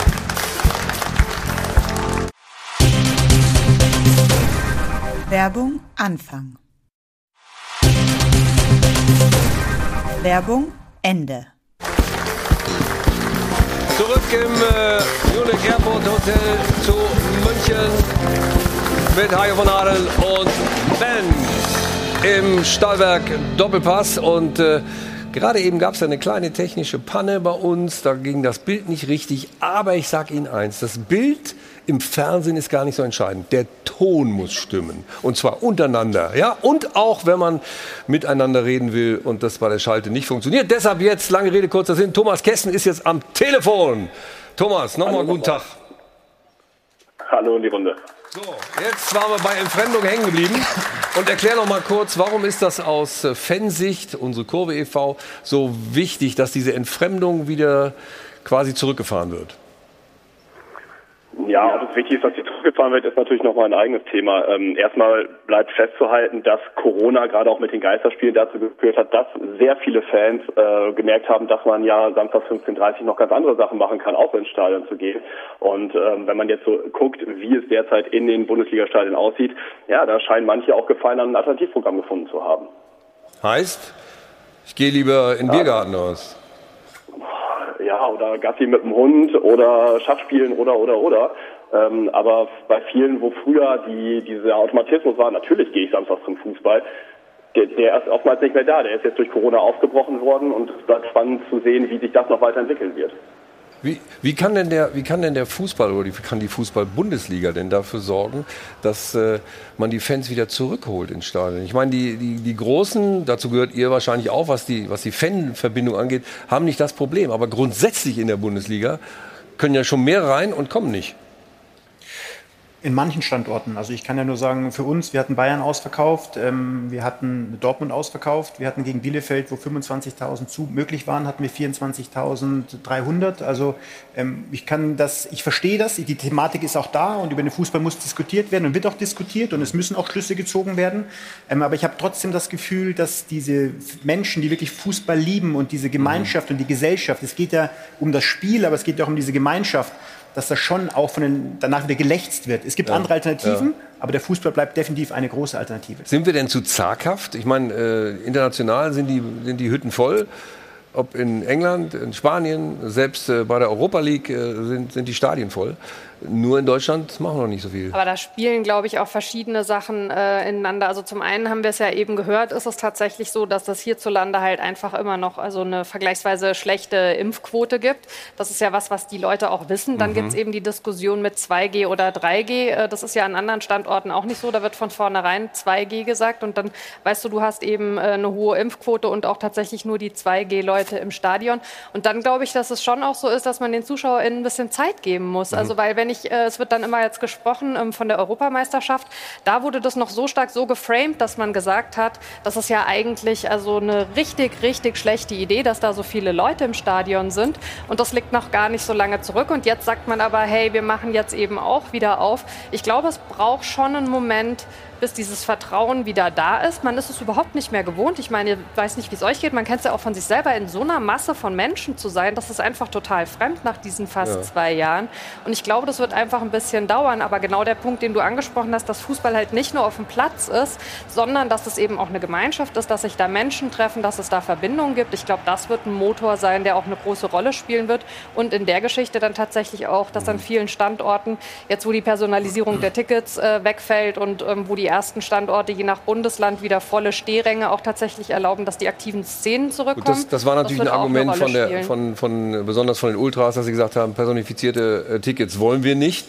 Äh, unsere, unsere Daten wollen wir nicht äh, so preisgeben, wobei das ist auch noch ein Thema für sich. Egal. Thomas Kessen, nochmal, ähm, ist es denn so, dass wir durch unsere schlechte Impfquote, die wir in Deutschland immer noch haben, im Vergleich zu äh, anderen äh, Ligen auch und anderen Ländern, ähm, dass deshalb es bei uns kein Leichtsinn ist, damit vorsichtig umzugehen? Also ich persönlich sehe das definitiv so. Das ist ja sowohl in dem Einspieler vorhin ähm, vom Herrn Streich gesagt worden, auch jetzt äh, Frau Pfeiffer sagt das ja genau richtig. Solange die Impfquote so schlecht ist, ist meine persönliche Meinung, tun wir gut daran, die Stadien nicht zu 100 Prozent auszulasten zum Schutze derer, die hingehen. 2G oder 3G? Wofür ist unsere Kurve? Unsere Kurve ist weder für das eine noch für das andere. Das liegt daran, dass ähm, wie überall in der Gesellschaft natürlich auch im, im Kreise der organisierten Fans diese Thematik sehr diskutiert wird. Es gibt welche, die sind dafür, es gibt andere, die sind dagegen. Ähm, da tut unsere Kurve sich logischerweise schwer, dann äh, sich genau festzulegen auf das eine oder das andere. Ich persönlich muss allerdings sagen, favorisiere 2G, da äh, aber auch nur unter der Einschränkung, dass immer auch Ausnahmen für diejenigen geschaffen werden, die sich nicht impfen lassen können, also in erster Linie äh, Erkrankte, Vorerkrankte oder auch ähm, junge Menschen, kleine Kinder. Dann vielen Dank, Thomas Kessen, für die Hinweise aus dem Fanlager. Tom, ist es, äh, ich komme da nochmal drauf. Müssen wir vorsichtig bleiben? Müssen wir zaghaft bleiben, weil unsere Impfquote so schlecht ist? Ich bin kein Virologe, kein Epidemiologe, aber meiner Nein, Meinung aber du bist ja nach ein kann man, Fußballfan. man kann sich mehr wagen aus meiner Sicht. Ich war ja bei der Euro auch unterwegs, ob in Sevilla oder in Kopenhagen, wo das Stadion zum, ziemlich voll war, auch in London. Ähm, dort ist man damit anders umgegangen. Das will ich gar nicht bewerten, aber ich glaube, ich weiß nicht, ob unsere Impfquote schlecht ist, sind äh, 65 Im Vergleich Prozent. zu ja, aber England, England, ist, 80 England ist genauso. England ist eine ähnliche Impfquote. Schottland ist, glaube ich, höher. Frankreich ist sogar noch unter unserer Impfquote. Ähm, bei 2G sehe ich die Problematik, dass nachher die einzigen, die nicht geimpft sind im Stadion, Spieler sind, die sich nicht impfen lassen wollen. Die gibt es nämlich auch noch. Deswegen bin ich da nicht ganz so äh, optimistisch, weil es gibt äh, Sportler, aus welchen Gründen auch immer, die sich nicht impfen lassen wollen. Deswegen wäre ich für 3G. Ich glaube, dass, dass es irgendwann jetzt Zeit ist, dass er die Eigenverantwortung zu übergeben. Das sind anderthalb Jahre Pandemie und also 3G ist das sicherste. Also das, das, äh, Rudi, das Virus wird bleiben, das habe ich gelernt. Ja. Das wird also auch in drei Jahren noch da sein. Und ich glaube, dass man sich mehr wagen kann. Und es geht halt dann der ins Stadion, der sich, der das nicht für gesundheitsgefährdend hält für sich selbst. Wa- Watzke hat es doch sehr gut formuliert, finde ich. Es geht darum, um ein verantwortbares Risiko. Weil das Risiko wird nie null sein. Das hast du eben auch gesagt. Das wird bleiben. Und was ist verantwortbar? Und das hat Watzke, finde ich, mit dieser Formulierung eigentlich gut gesagt. Und was euer Gast eben am Telefon gesagt hat, davor haben die Vereine natürlich wahnsinnig Angst. Er hat ja gesagt, dass dieser. Auto Automatis Automatismus verloren geht. 15.30 Samstag oder zu den anderen Anstoßzeiten ins Stadion. Davor haben die Vereine wahnsinnig Angst. Ich glaube zu Recht. Ich glaube schon, dass es eine Entfremdung auch gibt, unabhängig von der Pandemie, sondern was so passiert ist im Fußball. Messi 35 Millionen netto, das kannst du keinem mehr erklären. Das entfremdet auch, ja. Ich glaube, das trägt dazu bei. ja. Wie, wie geht ihr damit um in Gladbach, mit der Situation? 3G, 2G, wie wird es weitergehen zukünftig? Und wir haben ja jetzt die, die, neue, die neue Lage, dass wir jetzt quasi im Sitzplatz 100 Prozent Mhm. auslasten dürften, Stehplatz 50 Prozent, das heißt 46.000 bei uns jetzt, die dann eben zugelassen werden. Wir werden erstmal mit 3G abi- äh, agieren weiter. Mhm. Wir werden schon auch äh, Menschen die Möglichkeit geben, die halt nicht sich impfen lassen oder nicht genesen sind, ähm, ins Stadion zu kommen. Natürlich müssen wir auch Kindern oder wie gesagt Menschen, die sich gar nicht impfen lassen können aufgrund von Erkrankungen, wollen wir ein Stadion, äh, im Stadion, das Stadionerlebnis äh, geben. Ähm, Wenn es dann irgendwann eine neue politische Lage gibt, wo man sagt, okay, wir können 100 Prozent, dann muss es aber 2G, ja gut, dann müssen wir uns Verein uns auch neu äh, überdenken und nachdenken. Aber Stand heute ist es bei uns Das 46.000 und 3G. 46.000 im nächsten Heimspiel gegen VfB Stuttgart. Ja, gegen VfB Stuttgart. Ne, so ein bisschen dein Beritt, da lohnt sich das immer. Gute Nicht? Mannschaft, gut Doch, zusammengestellt, ja, auch viele Wir gute werden über die auch Perspektivspieler. noch mal reden. Ja, ja. Wir kommen aber jetzt, ja. wir kommen jetzt zum Spielzug der Woche, Bayana. Der Spielzug der Woche wird präsentiert von Stahlberg. Für jeden Job das passende Werkzeug. Wir schauen wieder auf ein 2 zu 1, diesmal aber im Spiel Dortmund gegen Augsburg und zwar durch Julian Brandt zu Beginn der zweiten Halbzeit. Also die Dortmunder mit einer Kontersituation. Wir wissen alle, das können sie besonders gut. Hier Hummels mit der Balleroberung. Dann über Wolf, der sich auf der linken Seite hier durchsetzt. Sieht dann in der Mitte Marco Reus, der wiederum sieht Julian Brandt, der geht den ganzen Weg mit, der zieht dann ab und trifft in der rechten Ecke. Ja, da kann man mal klatschen. Julian Brandt ist ja immer so ein bisschen zwischen Genie und Wahnsinn. In dem Spiel muss man sagen, war es eher Ersteres. Er ist nämlich mit seinem Siegtreffer definitiv zum Matchwinner geworden. Und die Dortmunder damit mit ihrem achten Heimsieg in Folge. Das ist schon eine Marke. Jetzt muss man aber sagen, Rudi, dein Lieblingsthema Respekt. Es gab in diesem Spiel ja auch noch eine Aufregerszene. Stichwort Abwinken. Der Spielzug der Woche wurde präsentiert von Stahlberg. Yippie Es war sogar zweimal abwinken, nicht nur einmal. Und Stefan und ich haben uns das gerne nochmal angeguckt und wollen es euch auch nochmal zeigen. Wir beginnen mit Marco Reus, der im Spiel gegen Augsburg dieses Foul begeht. Und Stefan? Ja, bekommt die gelbe Karte für das Foul. Winkt ab, aber der Schiedsrichter ist ziemlich cool. Hat das Fingerspitzengefühl. Es war ja letzte Woche ein großes Thema mit dem Schiedsrichter Eitekin. Mit, diesem, äh, mit der gelb-roten Karte, die er zieht gegen Moderhut.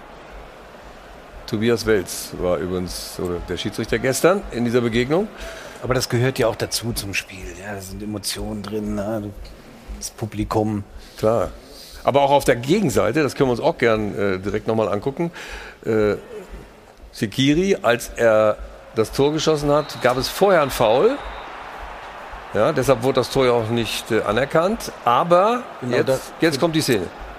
Genau, also dafür bekommt er denn die gelbe Karte. Und jetzt gleich kommt die Szene. Er lamentiert ein bisschen, Nee, schimpft. nee, jetzt kriegt er die, die Karte. Ja, so, ja. und jetzt winkt er einmal ab. Ja, zweimal ab. Jetzt guckt der Schiedsrichter noch, winkt nochmal ab. So, Eitekin hat letzte Woche eben Eitekin von, dem, duschen. Von, von dem Respekt geredet und das gehört sich nicht und das gehört nicht auf dem Fußballplatz. Ich finde hier in beiden Szenen hat der Schiedsrichter richtig entschieden, eben nicht gelb-rot zu zeigen, sondern das gehört auch zum Fußball und zum Sport dazu. Ähm, das sind die Emotionen, wie gesagt, und ich finde hier äh, sehr gut entschieden und ich wiederhole mich auch von letzter Woche, dass da Eitekin falsch lag. Was aber wirklich nervt, ist dieses Abwinken bei so klaren Entscheidungen, wo du siehst, der Spieler muss eigentlich wissen, da war nichts oder da, ja, und trotzdem wird abgewunken. Das nervt echt. Und das ist sehr viel geworden, finde Wir ich. können uns ja die, die Da Szene finde aus ich, dem da finde ich aber Schwalben viel schlimmer Ja. als ein Abwinken. Das stimmt. Wir können uns die Szene aus äh, dem Gladbach-Spiel ja nochmal angucken.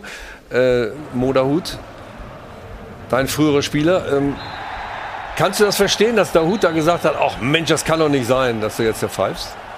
Max?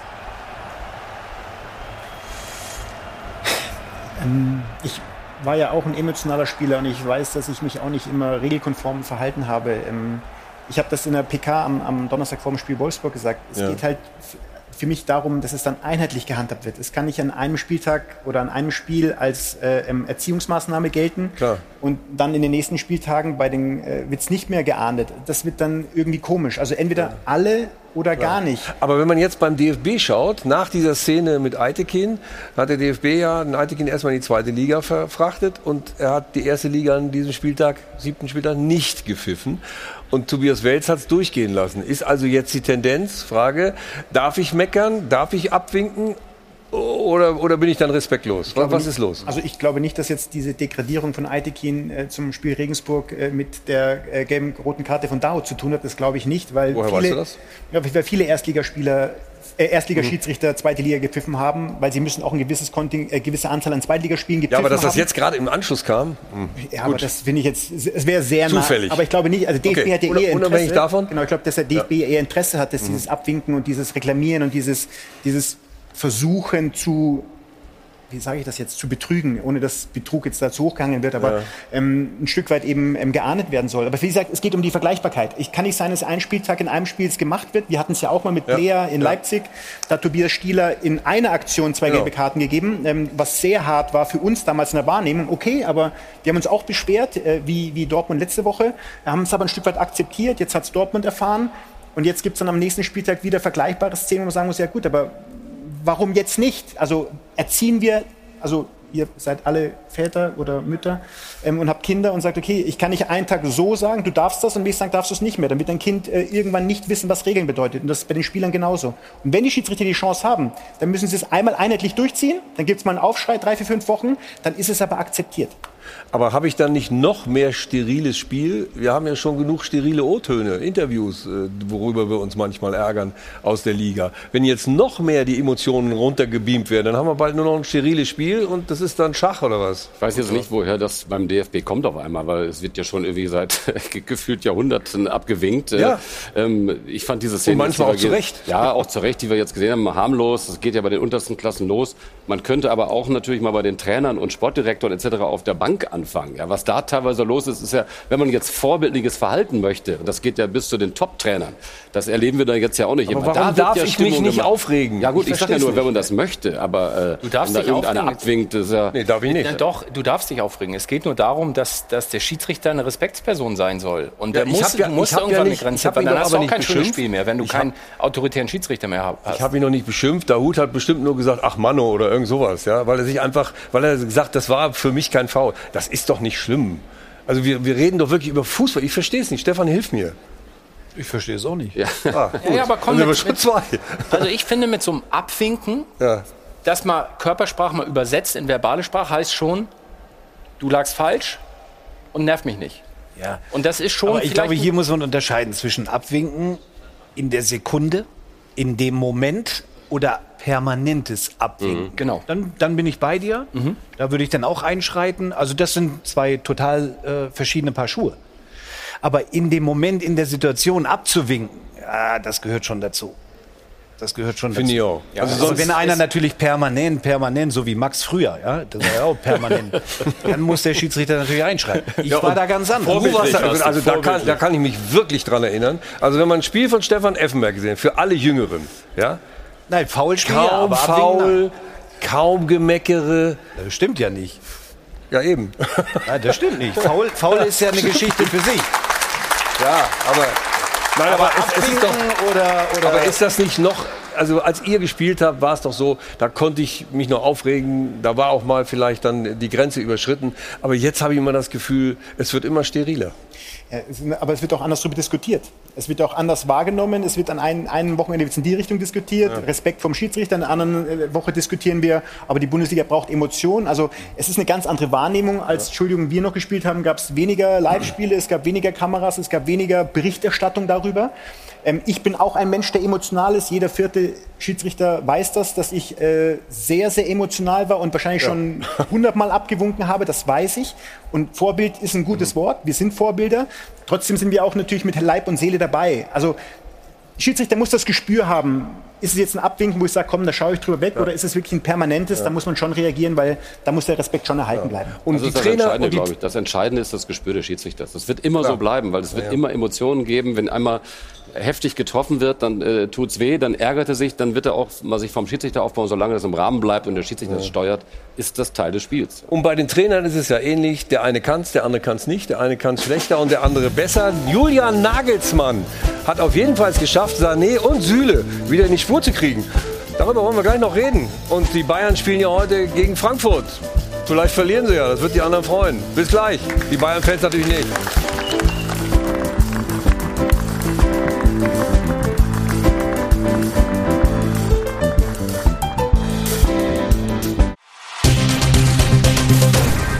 Werbung Anfang. Werbung Ende.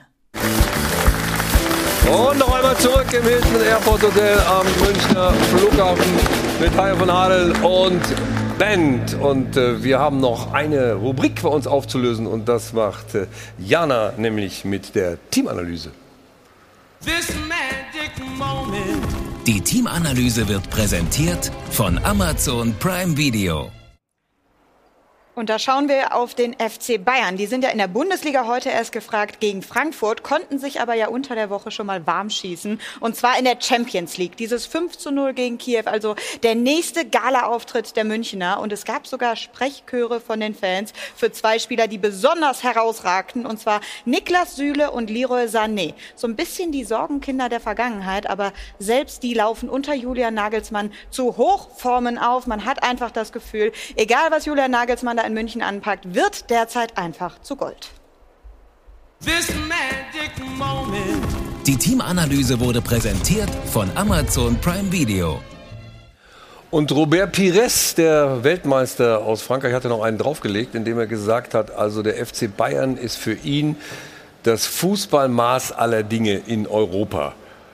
Stimmst du zu, Stefan? Recht hat er, ja. Also es gibt natürlich noch ein paar andere Vereine. Wo haben, die, wo haben die Frankfurter eine Chance heute, wenn sie dann gegen das Maß der Dinge antreten müssen? Achso, du redest jetzt gegen Frankfurt. Nee, die haben keine Chance. Nein, ich meinte nur, grundsätzlich hast du recht. Haben wir Nein, in der. Champions League Im Moment am natürlich. besten. Sie, Ja. sie setzen ja permanent Woche für Woche Ausrufezeichen ja, für die Bundesliga national und Ja. international auch. Und, äh, Und die, Frankra die Frankfurter Sache haben keine Chance heute. Nein. Hm. Viel Spaß Bayern-Fans. So, und jetzt? Ja, aber mehr gibt es ja nicht zu sagen. Wenn sie keine Chance haben, müssen wir darüber nicht mehr sprechen. Warte mal nächsten Sonntag. Wenn sie Bist du Frankfurt-Fan, haben. oder wie? Nein, aber ich finde, die Bayern können ruhig mal verlieren, damit es spannend bleibt. Liebe Bayern-Fans, ich grüße euch alle.